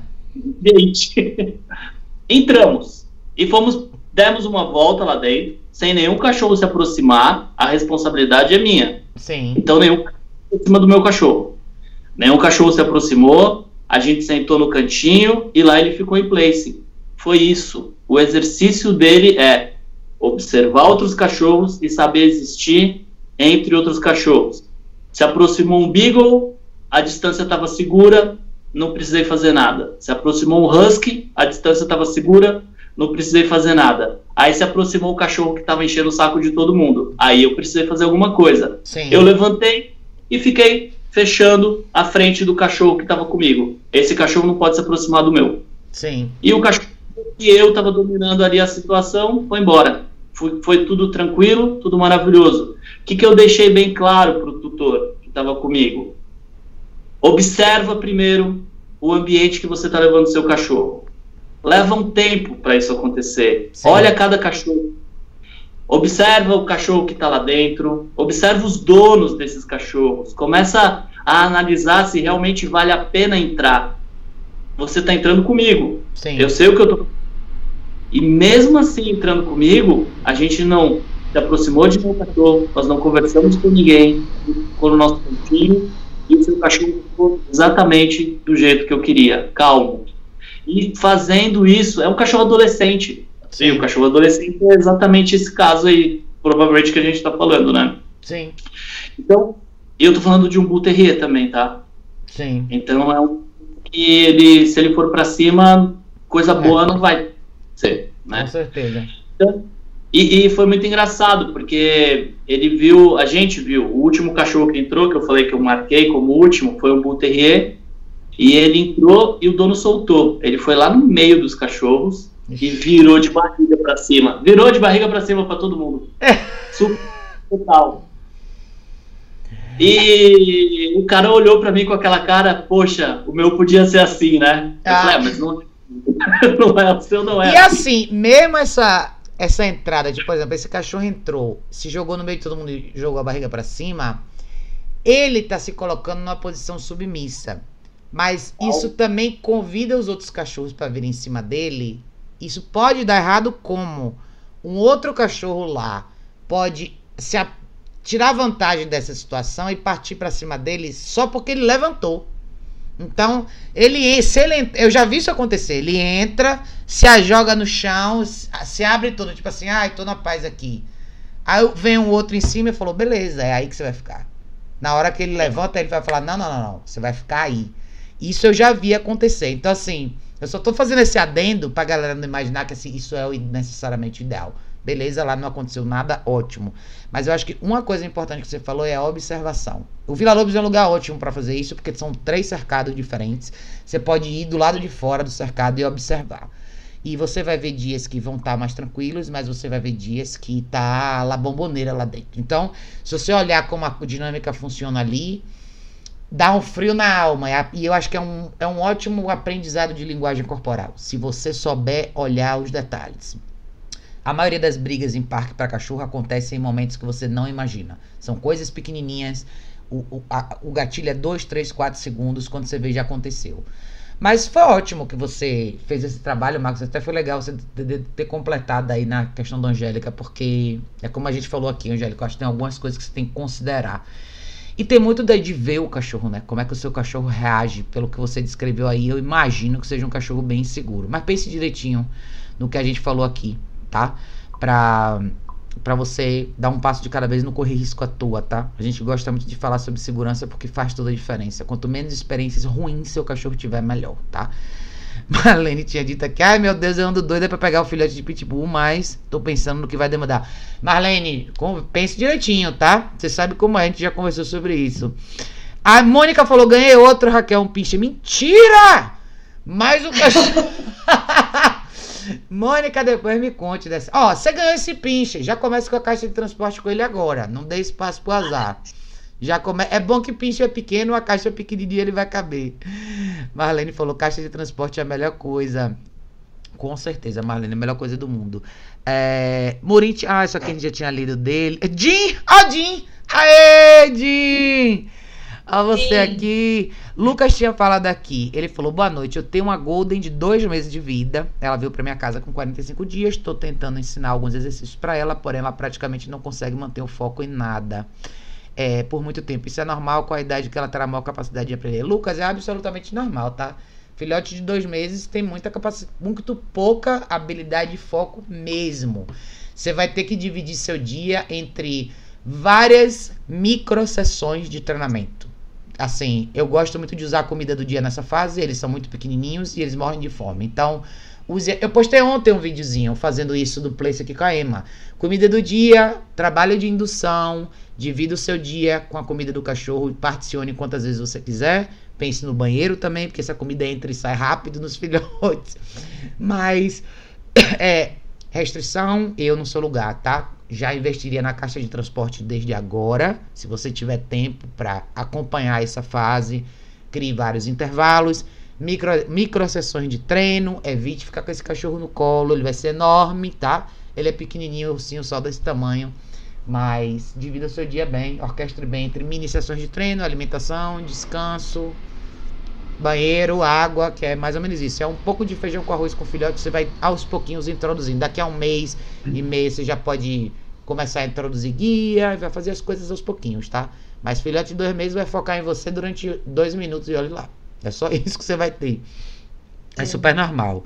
Alguém quer completar? Vocês querem completar, gente? Só a pergunta do Lucas? Não. Eu acho que isso vale até, Raquel, é, para filhote, com certeza. Mas até para os cães adultos, né? Quando a gente vai ensinar os cachorros, chegam aqui no Bangalô e a gente tem a mesma introdução de exercício de place, né? Que Sim. é o cachorro tocando no tapetinho. Mas cada cachorro vai te mostrar o timing dele ali de treino, né? Sim. Tem cachorro que, foca, que vai mais focado, mais rapidinho. Tem cachorro que você trabalha cinco minutos, daqui a pouco ele já não tá focando mais, aí você é. dá um tempinho para ele descansar, depois pega de novo. É. E tem cachorro que, né, vai. Então nunca é ah, deixa eu pegar aqui, vou treinar uma hora com esse cachorro. Às vezes não, às vezes você pega, faz 10 minutos bem feitos, com o cachorro focado, e alguns intervalos vale muito mais do que você ficar insistindo em focar o cachorro, que você já vê que ele já não tá mais no. Sim. Né, naquele, naquele mood do treino, né? Até Total. não é produtivo.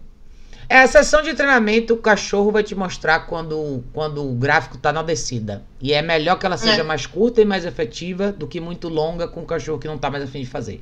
E quando ele é filhotinho, quando ele é filhotinho, você vai perceber isso muito rápido. Mas se você fizer constantemente, fizer múltiplas sessões e, e manter isso na sua rotina, amanhã você tem um cachorro com bons hábitos. Então, comece daí, tá? É, oh, Zeus e Atena, vocês aqui, que bom que vocês estão aqui. Denis falou assim: já pedi minhas camisetas pro Fábio, não toque no. o que vocês acham dessa mensagem? Denis, é assim: eu, eu não tenho problema em pedir para as pessoas não tocarem nos meus cachorros. Eu nunca tive esse problema. Eu sei que algumas pessoas se sentem mal, mas eu faço isso com muita naturalidade. Eu simplesmente. Primeiro que eu não, eu não saio na rua, por exemplo, eu eu escaneio muitos ambientes onde eu tô. Eu eu não vou para aqueles as esquinas que tá todo mundo sentado ali conversando, eu atravesso a rua e passo ou eu passo reto. Eu já não tenho a, a minha expressão facial não é tão convidativa assim na rua. Mas se alguém vier na minha direção, eu peço para eu peço, falo que não, não, por favor, não mexa nos meus cachorros. Eu sei que tem gente que tem dificuldade, tá? Eu sei que tem. E eu achei a ideia até muito engraçada que o Fábio fez, mas eu acho que mais do que a camisa é o que você tem para dizer. Então, se você vai vestir a camisa, vista a camisa de verdade, porque alguém vai te abordar. Talvez a própria camisa faça alguém te abordar. Então, mas eu acho que a mensagem é essa, é você é a gente aprender a pedir o espaço mesmo, né? Pedir esse respeito das pessoas, porque a gente tem essa cultura. Todo mundo quer mexer no seu cachorro. Todo mundo quer vir, quer pôr a mão, quer falar oi. Às vezes as pessoas, às vezes não, muitas vezes as pessoas não pedem licença. A pessoa já vem mexendo. Isso pode causar uma série de problemas pro seu cachorro. Então, eu acho importante a gente saber é, colocar essa barreira, né, essa limitação de relação pessoal. Sempre lembrando que você não deve satisfação para estranhos, ou até mesmo para pessoas conhecidas, né? Não, não é porque eu te conheço, que eu sou seu amigo, que eu vou lá e enfiar a mão no seu cachorro. Aliás, a gente teve uma experiência legal, porque a gente foi todo mundo no bangalô com os cachorros e ninguém ficou mexendo nos cachorros de ninguém. Como isso é massa para os cachorros, cara, como isso facilita para eles, né? Mas é o famoso não faça do seu cachorro um evento. E se a pessoa vier na sua direção, eu falo, ó, vou pedir para você não pegar os cachorros, obrigado. É isso. Não se sintam mal em ter que fazer isso. Mas achei a ideia engraçada, viu, Denis? Também. Eu morri de rir quando eu vi. Aninha falou aqui. Deixa eu ver. Ela falou assim: Boa noite, pessoal. Eu. E meus queridos do Bangalô. Tem uma Dash de 8 anos, late para tudo e todos, na grade da casa para todos que passam, para as pessoas que chegam aqui em casa, para passarinho sem parar. Anda na rua desordenada, puxa, grita o tempo inteiro. Vive dentro de casa comigo e com a minha bulldog inglesa e com minha filha mas anda atrás de mim o tempo inteiro até no banheiro. Posso tentar introduzir o place, mas mas posso tentar introduzir o place, mas eu posso tentar introduzir o place, mas ela não fica sozinha em nenhum lugar. Socorro, pois quero abrir uma creche e hotel para cães aqui na minha casa. E aí, gente, o que, é que vocês têm a dizer, Paninha? Comentário. E Alex? Boa noite.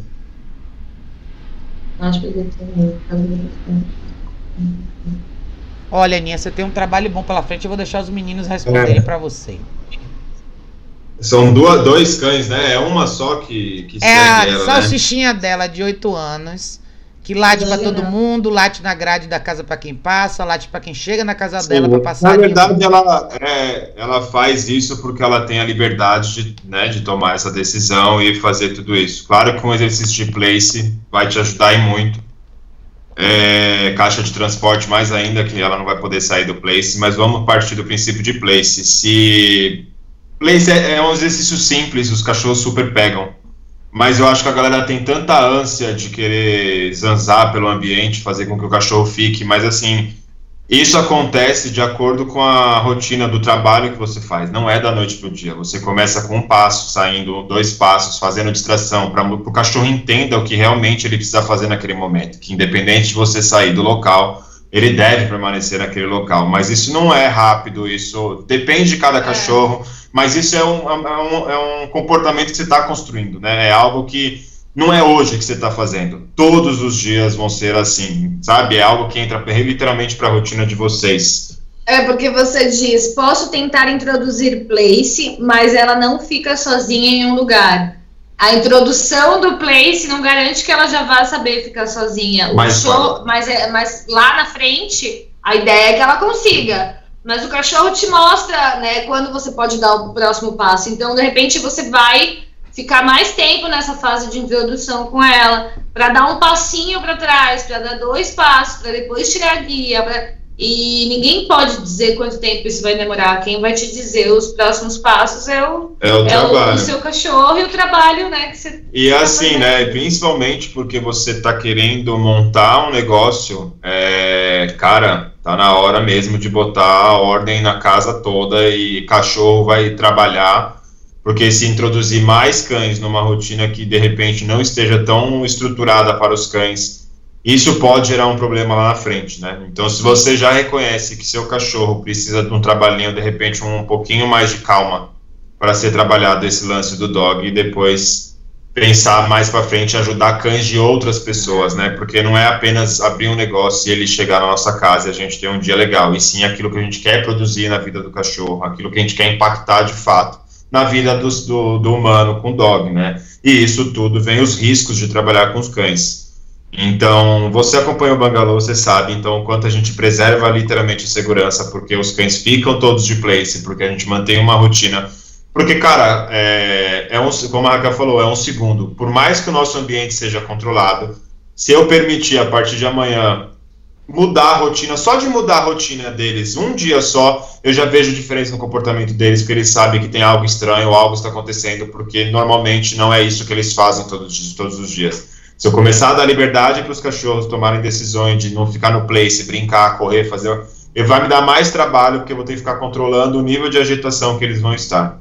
Então, literalmente, é botar regras na casa, né? Não necessariamente, claro que vai ser devagarzinho, mas regras, não necessariamente porque você está zanzando, sua cachorra precisa estar, precisa estar envolvida. E o Place pode te ajudar, mas na minha visão é uma caixa de transporte, até porque abrindo o negócio vai aparecer hotel, você vai fazer, você vai acabar pegando cães para hospedagem e, e o ideal é começar do dia 1, um, como diz a Raquel, já com caixa de transporte, porque a certeza é que você nunca na vida vai ter problema enquanto você estiver descansando, que é tão importante quanto, né?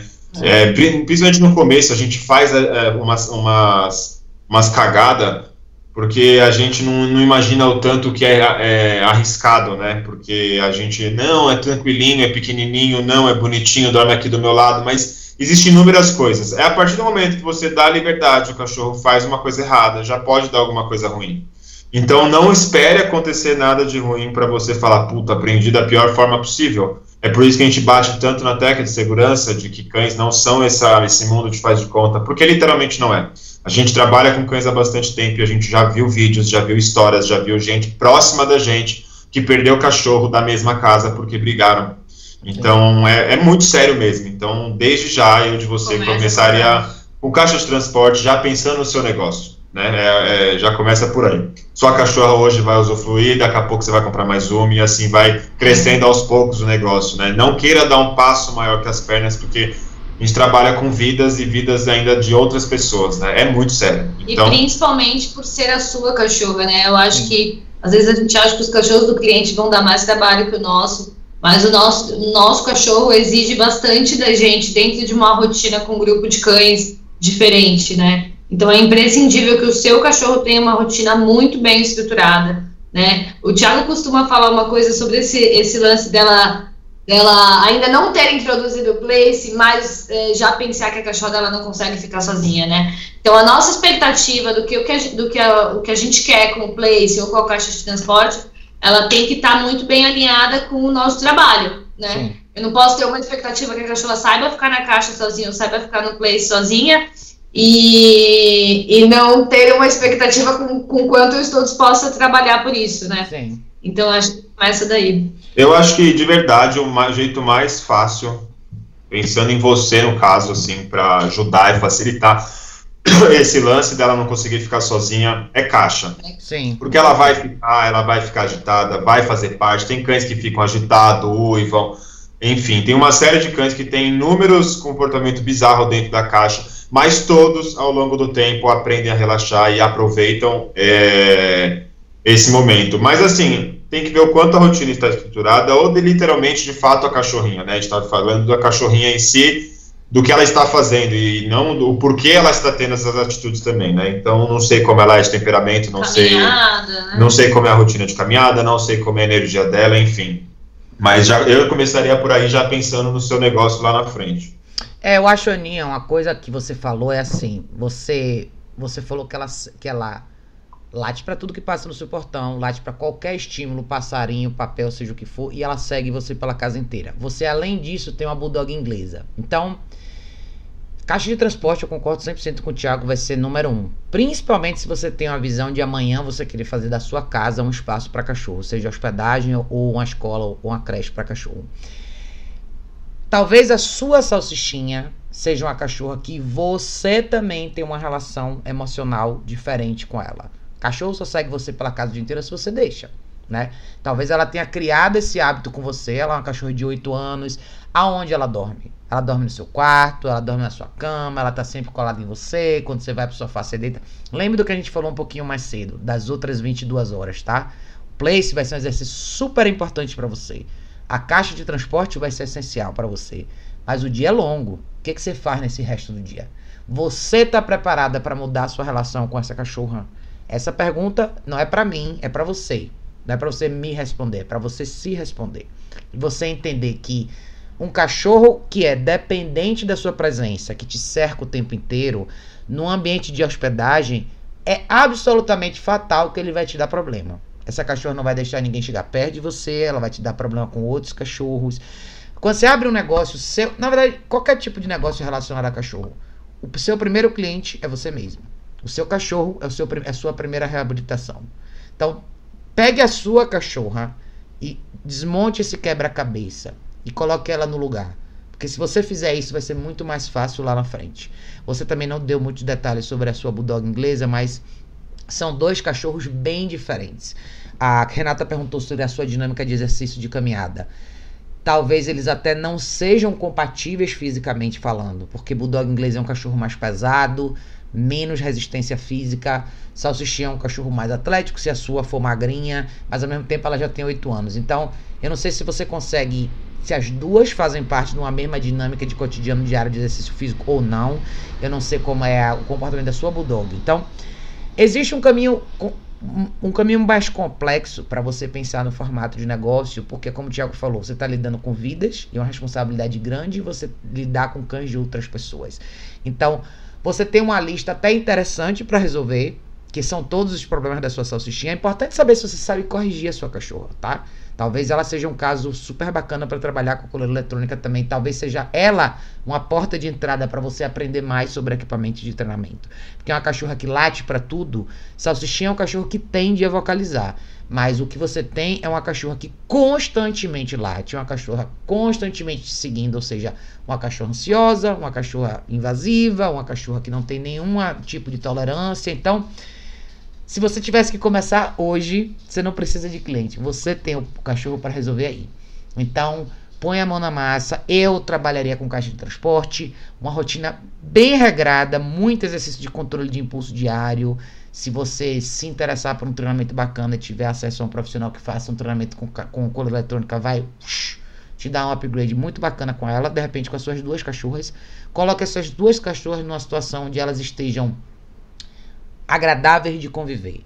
O Julie, oh, a, a Julie e o Josh que fizeram a live comigo, ele fala uma frase que eu. Ela, ela falou uma frase uma vez muito bacana, que eu gosto muito quando ela fala isso. Ela fala: Todos os cachorros que a gente treina aqui são cachorros que a gente treina para eles se tornarem cães que a gente gostaria de viver com eles. Então ela fala todo o treinamento que a gente faz, e eu acho que essa é a frase pra gente que trabalha com cães, né? E se essa é uma carreira que você quer ela amanhã, pense nisso eu quero fazer desse cachorro aqui um cachorro agradável de conviver. É um cachorro que eu gostaria de ter para mim. Então, o que, que você tem que eliminar da sua lista? Todas as coisas que você não quer que a sua cachorra faz mais, faça mais. E aí você vai pensar no que o Thiago falou. É oportunidade, a famosa ocasião faz o ladrão. O cachorro faz coisas porque ele tem acesso. Ou ele faz coisas porque ele não tem consequência. E ele faz coisas porque ele não tem outra opção a não ser fazer aquilo ali. Então, desenhe uma rotina legal. Se você quiser complementar aí pra gente depois, fale, mas eu acho que a melhor, o melhor caminho para você eventualmente ter sucesso numa creche hotel para cães é você botar os seus cachorros no lugar primeiro. Seja se você vai fazer uma escola ou hospedagem, você sempre vai ter que lidar com modificação comportamental. Não caia na fantasia de achar que creche para cachorro é só farra, que você só vai ter cachorro bonzinho. É mentira. Dono de cachorro bonzinho não põe cachorro em lugar nenhum. Fica com cachorro em casa. Todos os cachorros que vão para algum lugar vão, na pior das hipóteses, porque a pessoa fica muito tempo fora de casa. E esse cachorro não consegue ficar sozinho, ou a pessoa talvez quer um pouco mais para ele. Mas boa parte dos cães que vão para escola, creche, lugares desse tipo, precisam de mais orientação. Então pense nisso. Marcos, o que, é que você tem a dizer sobre esse assunto? Pô, tem alguma coisa ainda a dizer? não, se você quiser complementar só, né? Jogue duro. Jogue duro! É, Zeus e Atena, essa dupla falou: se trabalhar com estímulo controlado, cães escolhidos para. Ah, você tinha falado alguma coisa antes. Cadê a primeira? Ah, você tinha falado aqui. Boa noite. Você falou: se trabalhar com estímulo controlado, cães escolhidos para interagir e deixar um ambiente propício para ele poder escolher o melhor comportamento. Ah, é como eu falei, assim, eu acho que a, a, a dinâmica. A, Júlio. É, a, a dinâmica é o seguinte: é como a gente estava falando sobre essa questão de socialização, né? Eu acho que são os cães que você tem que conhecer bem saber que são cachorros que não vão fazer do seu cachorro um evento e um ambiente propício, com certeza. Muita, esse ambiente propício não é parque para cachorro nem praça, muitas vezes é a casa de alguém ou algum outro lugar. E aí você vai uma, ter que ser uma pessoa boa de linguagem corporal, saber fazer essa leitura legal, advogar pelo espaço dos dois cães e pode dar muito certo. Como aqui tá dando muito certo com as minhas, entendeu? Mas você tem que saber se você tem cachorros predispostos a esse tipo de encontro. Um cachorro que vai ser uma boa referência para te ajudar e o segundo cachorro que você vai coordenar como é que vai ser essa interação, né? Leozinho falou muito bom, parabéns. Ah, Jim tinha falado aqui, Raquel, qual seria a diferença da PE900 para a EZ900? A PE900, Jim, é um equipamento que eu não recomendo. Muita gente compra a PE900 porque ela é muito o marketing dela é para todo mundo falar, ah, coleira é a melhor coleira. Realmente ela é uma coleira muito, muito boa. Ela, só que ela tem muita função. E para a maioria, pensando que quando a gente faz um treinamento de coleira eletrônica, você vai ensinar um dono a manusear um equipamento que ele vai usar com o cachorro dele lá na frente. Eu já atendi dois casos de pessoas que cometeram erros graves com a PE900. Porque a PE900 é um equipamento que tem seis funções diferentes e as pessoas não precisam disso. A pessoa precisa do estímulo momentâneo, contínuo, vibração e tom, e olhe lá. Na maioria das vezes o cachorro vai ter estímulo, vai usar estímulo contínuo e tom, ou estímulo contínuo e vibração. Então todas as funções na P900 fazem dela um equipamento muito complexo, confuso, que faz com que as pessoas às vezes tenham uma impressão errada da coleira eletrônica. Eu já conheci pessoas que cometeram erros graves com a P900 e desacreditaram um pouco da ideia do cola eletrônico. Depois teve que reconstruir isso. Então, a EZ é um equipamento praticamente igual à Mini Educator. A diferença é que a EZ tem as quatro funções em botões separados: estímulo momentâneo, contínuo, vibração e tom. A Mini ela tem estímulo contínuo, momentâneo e vibração ou tom. Modelo novo você pode reprogramar para tom. Mas eu, particularmente, eu sou bem franca com todo mundo que me faz essa pergunta. Se você trabalha com cachorro e você quer indicar um equipamento para trabalhar com seus clientes, compre a Mini Educator 300. Ela é mais fácil de usar, a mais simples de manusear, o controle é redondinho, os botões são grandes, não tem como errar. Não tem.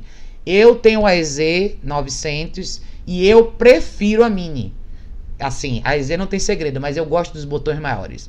Mas essa é a diferença, tá? A EZ900 ela, é, ela só tem quatro funções, ela é super simples, ela é mais fácil de manusear. Acho que fica a diferença é a ergonomia do controle só. Quem gosta de um controle mais fininho, escolhe a EZ. Quem gosta do controle redondinho, escolhe a Mini, mas de potência, alcance, distância, tudo igual, tá? A PE já é muito complexa. Eu de verdade não recomendo. Tanto que eu nem ponho no site para vender. Algumas pessoas me perguntam. Eu não recomendo mesmo, porque eu acho que é muito complexa e eu vejo a coleira eletrônica como um equipamento que eu vou trabalhar com o cachorro e com o cliente e o equipamento vai ser do cliente. Ele vai ter o equipamento para usar ao longo da vida com o cachorro. Então eu acredito muito nisso, eu acredito muito na instrução de você passar esse conhecimento do manuseio do colar eletrônico para o cliente. E eu acho que para o cliente final, a, entre a EZ e a PE, não tenho a menor dúvida, a EZ 900 é melhor, mais simples. Mas para mim a opção de escolha para todo cliente final é a Mini. Tem algumas pessoas que escolhem a EZ, escolhem. A EZ também é simples, tá? Mas essa é a pergunta. Essa é a resposta, tá? É... Cadê? Vocês estão. Thomas, querido, que bom que você tá aqui. É... Cadê? Deixa eu perguntar daqui. O que eu faço para mexer com meu cão aonde? Peraí, já deu o resto da sua pergunta. Ah, um.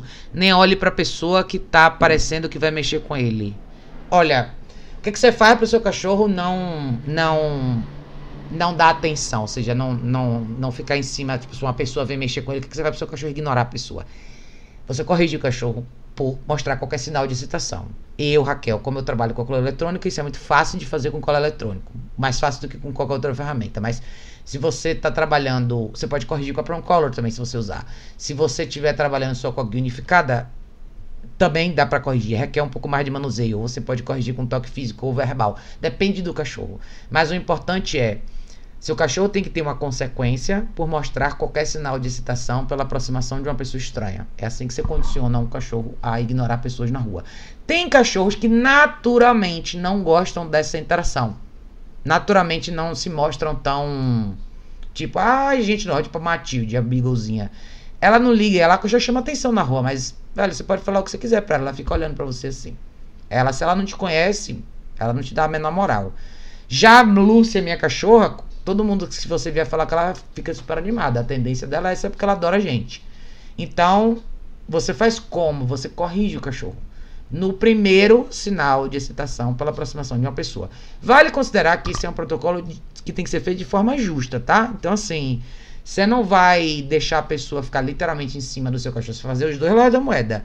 Você vai corrigir seu cachorro pelos primeiros sinais de excitação, mas também vai pedir para a pessoa te dar espaço, né? Se você tiver num protocolo de treinamento, aí você vai criar uma situação com alguém que seja parceiro seu, seu amigo, alguém que vai se aproximar de uma certa distância para você pegar o timing correto de correção, até que o seu cachorro ignore, tá? Vocês querem, vocês querem completar, gente, isso aí ou não? Sobre isso Não, aqui? é isso aí. É isso aí, A né? gente usa e-collar também, então É. isso aí é muito simples. Olhou pro lado, corrige. É, eu acho que com a cola eletrônica a coisa mais fácil que tem é pra fazer isso aí. É... Francinaldo falou: Boa noite, Raquel e seus convidados. Estou no trabalho, mas parei pra mandar uma mensagem. Adoro o pessoal do Bangalô. Aê! Ah, tá popular demais! É, ele tinha falado: se chegar, eu falo que ela pode, mas é isso que a gente respondeu aqui, tá, Júlio? Mas, enfim, corre- você tem que corrigir o menor sinal de excitação, tá? Lu tinha dito boa noite, Raquel, saudades. Imagina, boa noite. Sérgio, meu bem, você tava aí. Faltou você, Sérgio, hoje aqui. É, Angélica falou assim: Raquel, enviei um e-mail explicando tudo, ficou bem mais claro quando o Der respo- pré- responde minha dúvida. Ele frequentava a creche e realmente o problema apareceu depois que ele brigou por causa de um brinquedo. Essa é a Angélica do Salsichinha, vocês lembram, né? Beleza, Angélica, eu vou dar uma olhada no seu e-mail sim, e aí eu tento te ajudar. Mas, ou seja, eu acho que até é bom você ter colocado essa referência aqui, né?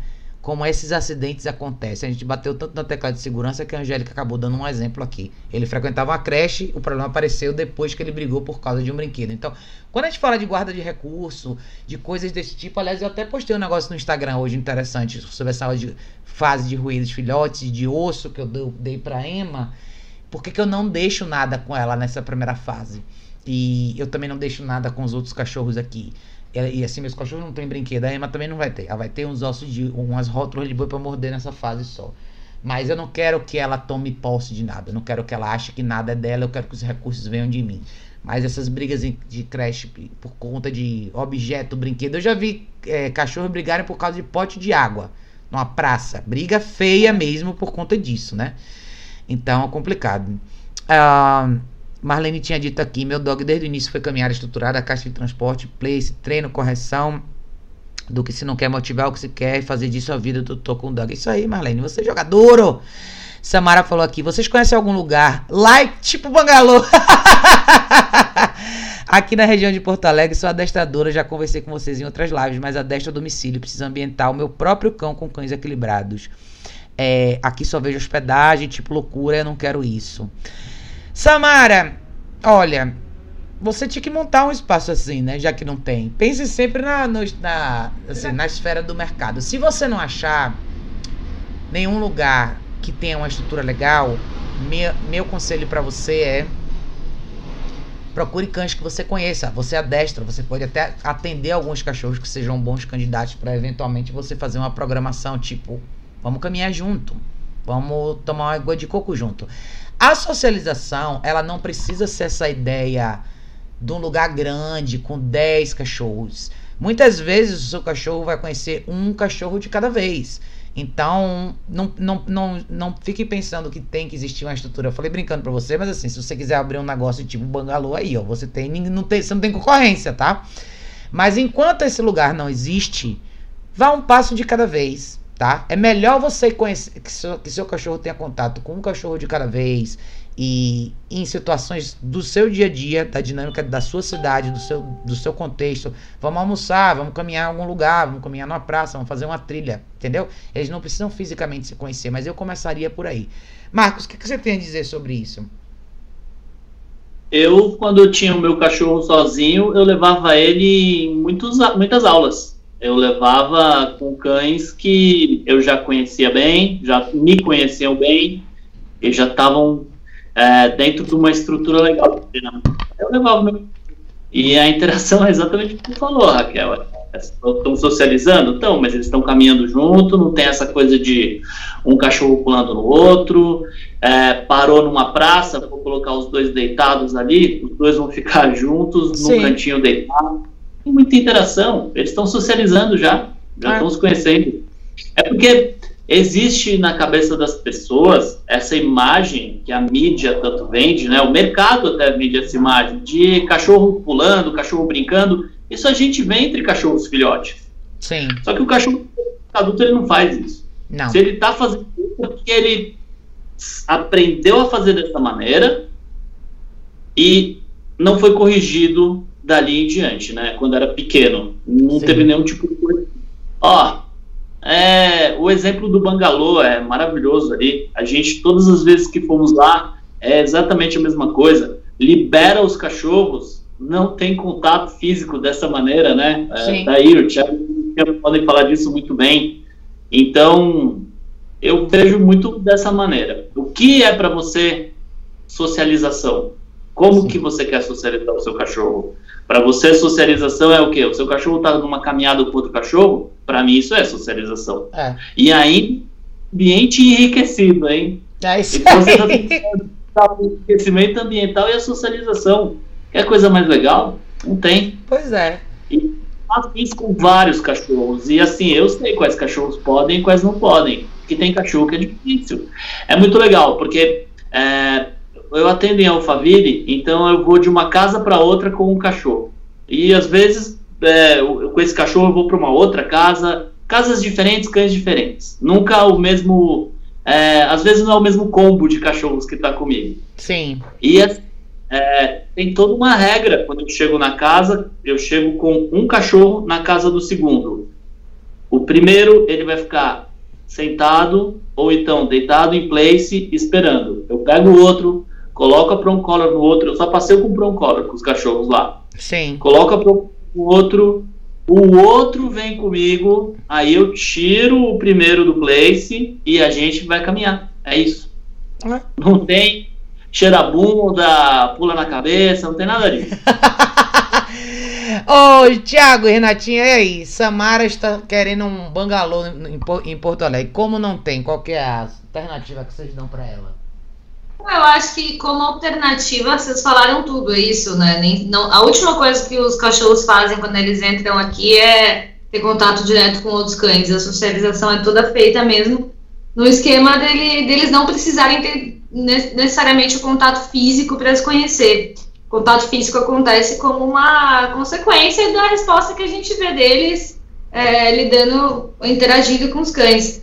Mas uma coisa que eu, que eu acho legal de falar, Raquel, também, é sobre a moça que falou também da creche, dos brinquedos, né, do grupo de cães. Acho que todo, todo mundo. É, por quê, né? Por que, que muitas vezes esses problemas acontecem na creche, quando tem muitos cães? Por que, que a gente fala tanto dos problemas que envolvem os parco, os, o, o parcão lá dos cachorros e tudo mais? É, é também um pouco de tudo que a gente falou sobre rotina, e é você entender que cada indivíduo ali é um. E você não pode ali chegar num dia de creche e simplesmente achar que você- todo mundo vai brincar e tacar bolinha e tudo mais. E aí, trazendo para o bangalô, tem cachorros que quando vem aqui, por exemplo, a gente decide que não vai botar, a gente usa os ossos, né? Para eles que a gente não vai botar osso naquele dia. Todos os outros cachorros que se dão bem com os ossos no grupo, eles não vão ter ossos naquele dia, porque tem um Sim. indivíduo no grupo que não sabe lidar ali naquele momento. A gente pode trabalhar com ele? Pode. Mas não existe. Eu acho que para um, um grupo de cães funcionar bem juntos, e essa dinâmica de escola e de creche aí, é, é muito isso. A gente saber a individualidade de cada um ali. Não é simplesmente colocar um monte de coisa ali e tratar todos como iguais, porque não são, né? Tem, tem cachorros de vários hábitos, de várias idades, de uma série de coisas que diferenciam um do outro, né? Tem cachorro, por exemplo, o Ramon, que começou a vir aqui filhotinho, a gente não dava, a gente começou a perceber que ele estava muito pegando os ossos e levando para um lugar, e a gente começou a dar uma diminuída um pouco nisso, controlar um pouco mais. Porque eu preciso considerar que ele, né, eu não- eu não quero que ele seja um cachorro que fique usando muito a boca o tempo todo, uma vez que ele é um pitbull. Então você tem que ter essa leitura de cada indivíduo, né, para as coisas funcionarem. Acho que isso em casa também, mas muito mais, Sim. muito no de cães. E se no caso dela, se ah, mas eu não tenho nenhum cachorro ainda equilibrado para botar no, no, junto com o meu cachorro, não coloque. Sim. Isso aí. Deu, Trabalha distância, senta é, num, banco na praça, né? Tudo que eu vou fazer com cada dog que vem aqui no bangalô, simplesmente o meu, eu quero que tudo que eu faça seja agradável, tanto para o cachorro quanto para mim. Se não, não tem como ser agradável pro dog, porque a, a cachorrada aí tá tudo doida, tudo bem, não, não, não, não faça nesse momento. Enquanto não aparecer, você não faz, porque mais vale a experiência ser boa quando ele tiver esse contato, um outro caso contato do jeito que a gente tá falando, sem interagir, vai ser melhor do que querer forçar a barra com o cachorro para querer socializar de qualquer forma, mesmo caminhando. Existem cães que, cara, de repente você vai querer juntar o seu cachorro ah, junto com seu vizinho. Cara, mas o cachorro do seu vizinho é maluco na rua. É, então, assim, nem, nem, caminhar junto, nem caminhar junto é legal com o cachorro do seu vizinho. Porque se o cachorro, o cachorro do seu vizinho precisa de um trabalho específico antes de sair na rua. Então, você está colocando seu cachorro no meio de um cara que está sendo um péssimo exemplo para o seu cachorro. Então, assim, você planejou esse tipo de socialização? Era esse tipo de socialização que você esperava? Acredito que não. Então, assim, não tenha pressa, né? A gente fala que cães precisam socializar, precisam ir. Precisam, mas assim, se não tem, é melhor antes só do que mal acompanhado, é sabe? É isso aí, é isso. É eu tava tentando lembrar dessa frase, Thiago. É, porque assim, na verdade, o que seu cachorro precisa é uma rotina estruturada: caminhada, é. comida e descanso. Feito isso, o que vier na vida dele de uma forma produtiva, de uma forma agradável, de uma, né, é válido. Mas Assim, entendeu? Porque tem muito cachorro que tem muito contato com outros cães, se super brinca, se dá bem, não arruma conflito, mas tem uma péssima rotina, num, no mau caminho, entendeu? Então, assim, o que, que é da hora mesmo? O que seu cachorro precisa é uma coisa. Claro que trabalhar com, envolver ele com outros cães é importante, é importante, mas assim, é, a rotina é muito mais importante. Se não, não tem dog aí na sua cidade, cara, aguarde, ou se você planeja montar um negócio, tá aí a sua chance de fazer algo diferente porque você vai ser é, uma, da, é, uma pessoa que já, já, já viu que não dá certo, que não quer isso, e deve ter inúmeras na sua cidade também. Elas só estão esperando a oportunidade de aparecer um profissional que fale todo, toda essa informação para ela. Que é exatamente o que a gente está fazendo na live, nos conteúdos, todo mundo faz na internet. É exatamente isso que a gente quer. Pessoas que mais procurem espaço com cães equilibrados do que essa farra do boi que nem é em todos os locais. Conto, aí. De, fa conto de fadas na internet já tem muito. Agora a é vida real. E cara, e assim, é, tem muita empresa, eu não quero gosto de falar mal dos outros, né? Mas assim, tem muita empresa que não tá, tá mais perdida que segue tiroteio. Essa que é a verdade, né? Sim. E os donos mais ainda. Mas Eu, cara, sério, eu tenho visto que tem mais gente se esforçando. Tem, eu também é, já percebi. Tem eu mais. acho que assim, a, a, a, tá virando o jogo, sabe? Porque, tá nascendo assim, uma comunidade nova, mais corajosa aí. É, porque na verdade, assim, principalmente os adestradores novos, eu vejo uma galera que segue o Bangalô, cara, que tipo, porra, da hora o trabalho de vocês, é exatamente o que eu penso, que eu fico feliz pra cacete mesmo, assim, de ver Sim. que eu tô fazendo com que uma pessoa já percebeu que é tem o lado de faz de conta, que também a gente ajuda. Reforço positivo, gente, a gente também Sim. trabalha com reforço positivo. Você mostrou no seu, no seu canal com a, com a cachorrinha aí, fazendo reforço positivo. Sim. O problema é que reforço positivo não, não, não resolve tudo. Se resolvesse, eu juro por Deus, eu era fabricante de petisco.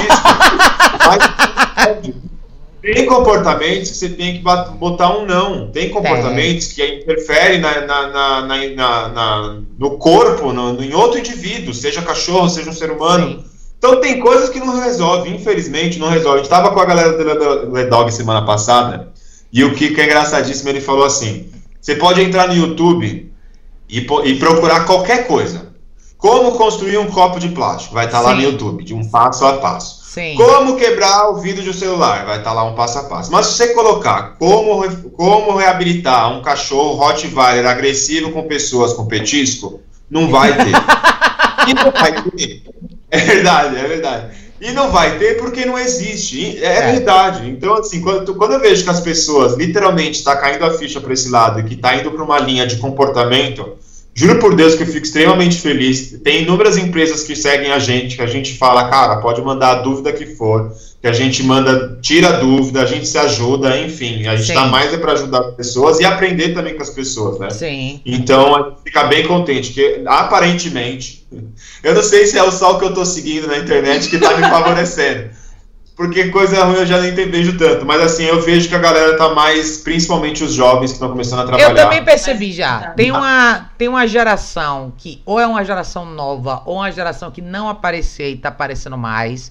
Tem muito mais gente fazendo plays, tem muito mais gente falando de caminhada estruturada, tem muito mais gente trabalhando com Color, tem muito mais gente falando sobre caixa de transporte, enfim a gente está começando, talvez, a abrir essa porta e tem, tem mais gente participando. Então, a gente está criando uma comunidade maior, melhor, com mais qualidade, mostrando mais o trabalho. Então, eu acho que isso vai fazer toda a diferença lá na frente. E é como você falou, se você tá aí agora, Samara, e você não tem um ambiente ideal, sabe onde eu começaria? Treine o seu cachorro e aprenda a circular com o seu cachorro em ambientes sociais sem seu cachorro incomodar ninguém. Esse é o primeiro passo da socialização. Mesmo que ele não conheça cachorro nenhum, mesmo que ele não vá para espaço nenhum e fique solto com cachorro nenhum. Se ele souber transitar na sua cidade, em qualquer ambiente social e não incomodar ninguém, nem nenhum outro cachorro, você já deu um passo largo. E amanhã você vai pegar um cliente seu, outros cachorros que você vai treinar, vai fazer a mesma coisa, a mesma coisa, a mesma coisa. Amanhã você tem uma comunidade. Nem que você não tenha um espaço, você vai ter uma comunidade de pessoas que pensam igual, fazem a mesma coisa e eventualmente vão poder estar juntas com seus cachorros. Como a gente fez. Eu, o Marcos, a Lê, a Ju, todo mundo foi no Bangalô. A gente foi com os nossos cachorros assim. E a gente não teve problema nenhum. Então, todos nós tivemos a oportunidade de ter um dia nós com nossos cachorros. Isso é um puta momento de socialização bacana para os cachorros. E é o que você precisa. Você não precisa mais do que isso, né? Mas invista, quem sabe lá na frente você não não tem o seu, o seu negócio também. Amanhã você não ajuda a galera também, né? Gente, eu vou responder mais um, mas a gente vai ter que finalizar, porque daqui a pouco todo mundo tem que dormir, né? A Aninha da, da, da Salsichinha falou: vocês são excepcionais, exatamente isso. Deixei que, tomasse, que ela tomasse as decisões. A Bulldog, quando ela chega perto de mim, já pegou ela duas vezes no pescoço. Vários pontos. Realmente, quem precisa de treinamento sou eu, admito. Não sei como educar. Moro em Santa Cruz do Sul. Aqui não trabalham com equipamento tipo coleira eletrônica e tal. Aninha, Talvez no seu caso, eu acho que é até bom você reconhecer. O primeiro passo é a gente reconhecer onde as coisas começaram a dar errado. E mergulhe você nesse universo. Eu acho que quando a gente tem cachorros com problema, principalmente quando você está num lugar onde você não tem tanto acesso a profissional de ajuda presencial, eu acho que a vida te força a você aprender mais sobre isso. Quando você fez a escolha de ter os cachorros, lógico, ninguém planeja isso, mas toda essa o fato de você ter reconhecido que você não sabe o que fazer em situações como essa pode ser o maior elemento motivador para você a começar a aprender. Dá para você fazer muita coisa sozinha. Se dedique, é, veja o conteúdo. A gente posta, o Marcos posta também, é, Thiago e Renatinha postam também. A gente tenta ajudar o máximo que a gente pode via YouTube, via Facebook, via Instagram, mas põe a mão na massa. Comece do básico. Controle o ambiente, gerencie o espaço e comece a trabalhar com um de cada vez, tá? Eu não quero que você tenha problemas maiores no futuro. Acho que eu sei que você me mandou um e-mail para falar sobre isso. Eu vou até dar uma olhada, mas é arriscada a situação que você tá. E como eu te falei antes, se você quer um dia ter um negócio desse tipo, você tem aí um, você tem um quebra-cabeça para desvendar, que são os seus cachorros, comece deles. Dedique tempo para estudar sobre esse assunto. Tem muita coisa que você pode fazer você mesma e talvez essa seja a sua jornada pessoal de descoberta. É você entender por que, que você deixou os cachorros chegarem nesse ponto. E não é a questão de você se martirizar, não. É a questão de você entender mesmo. Essa descoberta que a gente faz quando a gente tem cachorro fala muito sobre quem a gente é. E muitas vezes a gente muda o curso da nossa vida em várias outras esferas por conta dessa descoberta. Então acho que vai valer muito a pena para você ir mais a fundo sobre isso, viu, Aninha? Gente, mas é isso. Vai dar 20 para 9. Deixa eu ver quem mais tinha falado aqui. Denis, galera. Ah, Norberto, Norberto falou: Oi, minha gente. Tenho acompanhado o trabalho intenso do Bangalô e do Marcos, apesar de estar sumido das lives da Raquel. Tô sempre de olho no movimento. Bem-vinda, Ema. Parabéns, Raquel. Oh, meu bem. Obrigada, Norberto. Você não tá sumido, não. Eu, a gente tá sumido, tá todo mundo aqui na batalha diária, mas. Mas a gente tá aqui. Obrigada, viu, por acompanhar o trabalho dos meninos, da galera. Ó, eu vou ler a última do Humberto. Humberto tinha dito aqui. Raquel, boa noite. Semana passada tive a oportunidade de conversar com alguém é, adestradores da corrente positiva com o intuito de ouvir outras opiniões e visões a respeito da punição e reforço. Qual a opinião de vocês a respeito da punição positiva em cães? Causa ansiedade quando o cão entra em contato com estímulo? Exemplo, se o cão se aproxima, o cachorro late, é corrigido, ou o cão se aproxima, o cão muda de postura e é corrigido. Vocês acham que isso gera ansiedade toda vez que um cão se aproxima? Vocês acham que a punição positiva modifica um comportamento ou suprime? Humberto, é legal que você tenha tido a oportunidade de conversar com essa galera do outro lado da moeda, E muito provavelmente o que você vai ouvir é isso. É que a correção vai deixar o cachorro mais ansioso, que a correção vai inibir os sinais de agressividade, toda aquela história que eles falam. Eu vou te dar a minha opinião, a minha resposta honesta e objetiva. Eu acho que tudo isso é balela, é mentira. Pra, o, aliás, o, o, cachorro que é corrigido no time certo é um cachorro que passa por muito menos estresse do que um cachorro que fica o tempo inteiro ignorando, ou seja, ele não recebe nenhum respaldo, nenhuma resposta sua quando ele faz alguma coisa errada e você fica constantemente tentando induzir o cachorro a fazer a escolha certa. Isso é absolutamente confuso para qualquer espécie. O cachorro, você vai interromper um comportamento negativo. Isso é nada mais do que natural. Eu tenho um vídeo que fala: a natureza corrige. Se você não corrige, a natureza vai corrigir. A natureza vai corrigir como? Criando uma consequência muito pior para o seu cachorro. Na esfera de dois cachorros é uma briga, um ataque, pode ser fatal, seu cachorro pode ser atropelado, enfim. É, a sua pergunta final que você falou, que você acha que a punição positiva modifica o comportamento ou suprime, depende. Eu acho que depende do comportamento que você está considerando. A modificação comportamental, ela acontece com hábitos diferentes.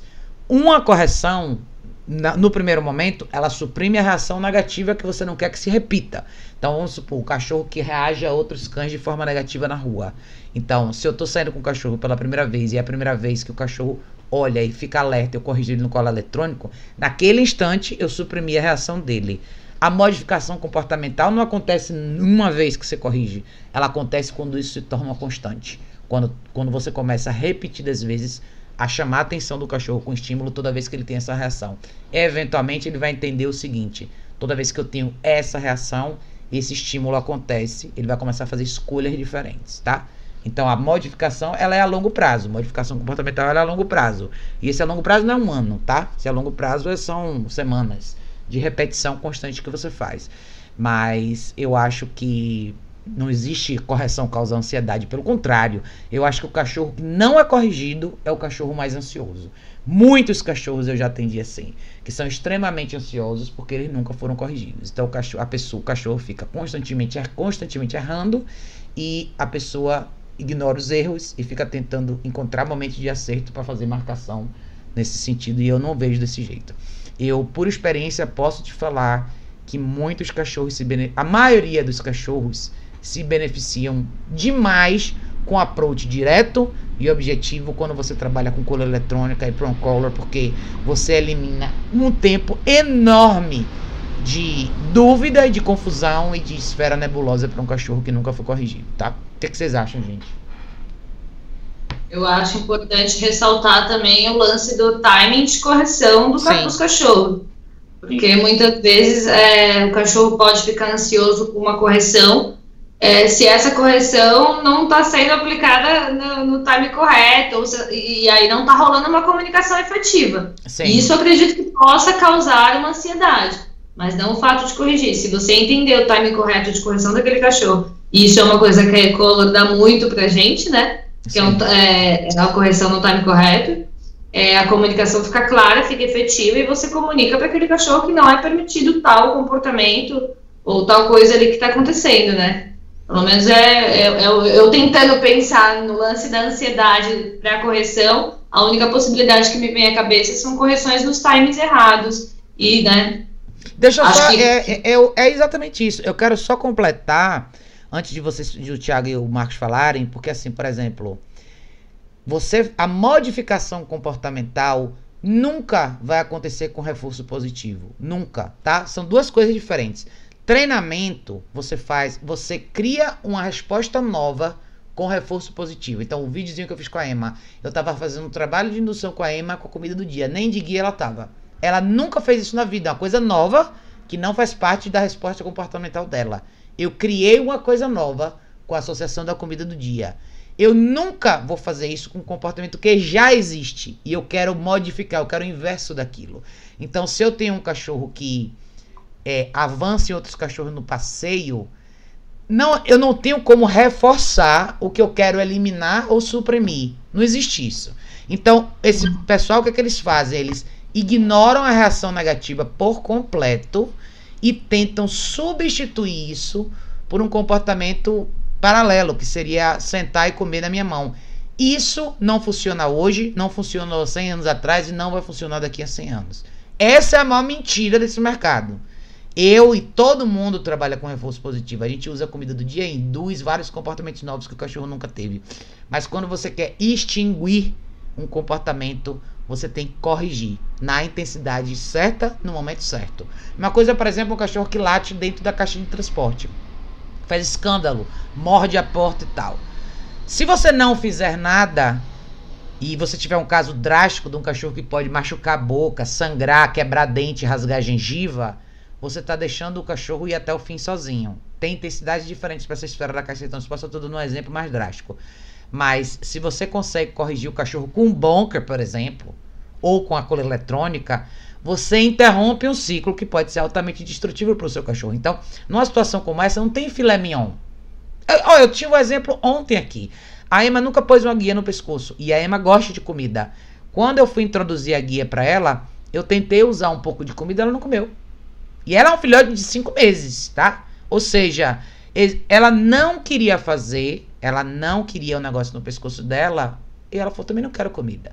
Então, vale lembrar isso, tá? Eu acho ótimo você conversar com pessoas diferentes, porque é, é até para você entender a argumentação. Quando as pessoas usam esse termo de a correção que a sociedade faz isso, faz aquilo, isso não é verdade. Existe gente que faz coisa errada? Existe. Tem gente que vai usar reforço positivo errado, tem gente que usa clicker errado, e tem gente que vai usar correção ou punição positiva errado também. Mas todas as coisas feitas da forma correta são efetivas. E eu acho que a punição positiva ou correção no timing certo e na intensidade correta é a melhor coisa para os cachorros, é libertador. Marcos, o que, é que você acha?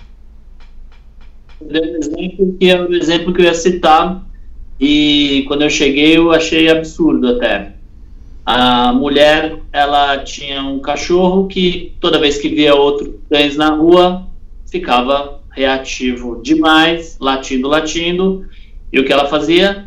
Sentava o cachorro e começava a dar petisco, petisco, petisco, petisco. É. Na minha cabeça, aquele cachorro ele estava fazendo aquilo até com mais motivação, né? Sim. Então, ah, eu vou pensar como cachorro. Pô, o cachorro ali, ah, peraí, é só eu pensar que eu vou ganhar petisco? Opa, vou latir, sento, ganho petisco, petisco, petisco. É a sequência daquele vídeo que eu falei. A sequência é: eu tô na rua, eu vejo um cachorro, eu, eu explodo, ela me chama, eu sento e ganho comida. Essa é a sequência que ela criou.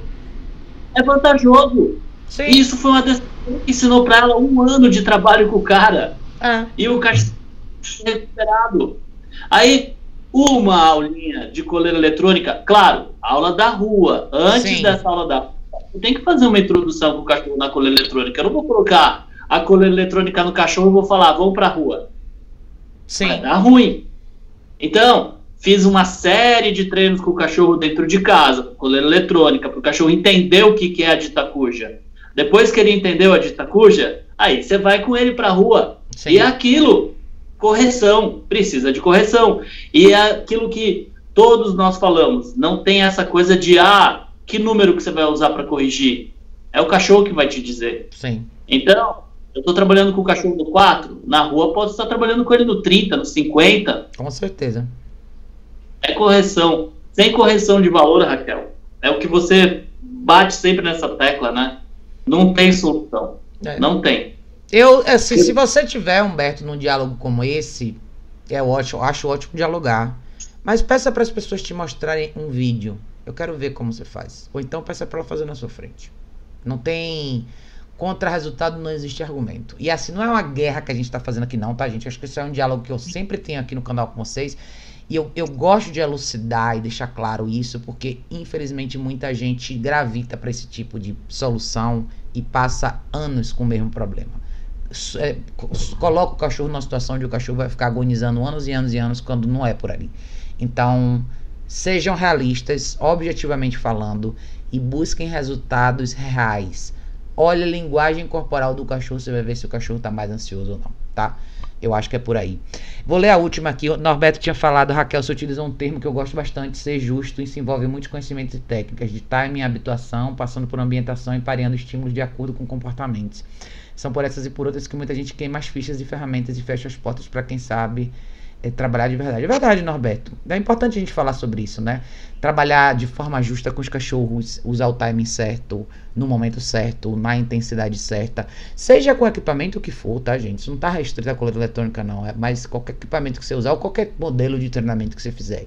Eu acho que o treinamento é justo. Se você sabe o cachorro que você tem, como você tá fazendo, você vai fazer do jeito certo. Mas, gente, é isso. Estão 10 para as 10 da noite. Você vai ficar aqui até amanhã. Galera, foi lindo. Obrigado a todos vocês que participaram. Para quem não deu tempo de, de eu responder as perguntas de vocês, depois eu dou uma olhadinha, vejo o que, é que eu posso fazer. Mas Marcos, Renatinho e Thiago são da casa, eles vão estar sempre aqui. A gente vai voltar para fazer live sempre, tá? Mas vamos descansar. Que amanhã tem mais, é dia de branco, como se diz na Bahia, tá, gente? Obrigadíssimo. Um beijo enorme para vocês. Uma ótima noite. A gente se vê em breve na próxima live.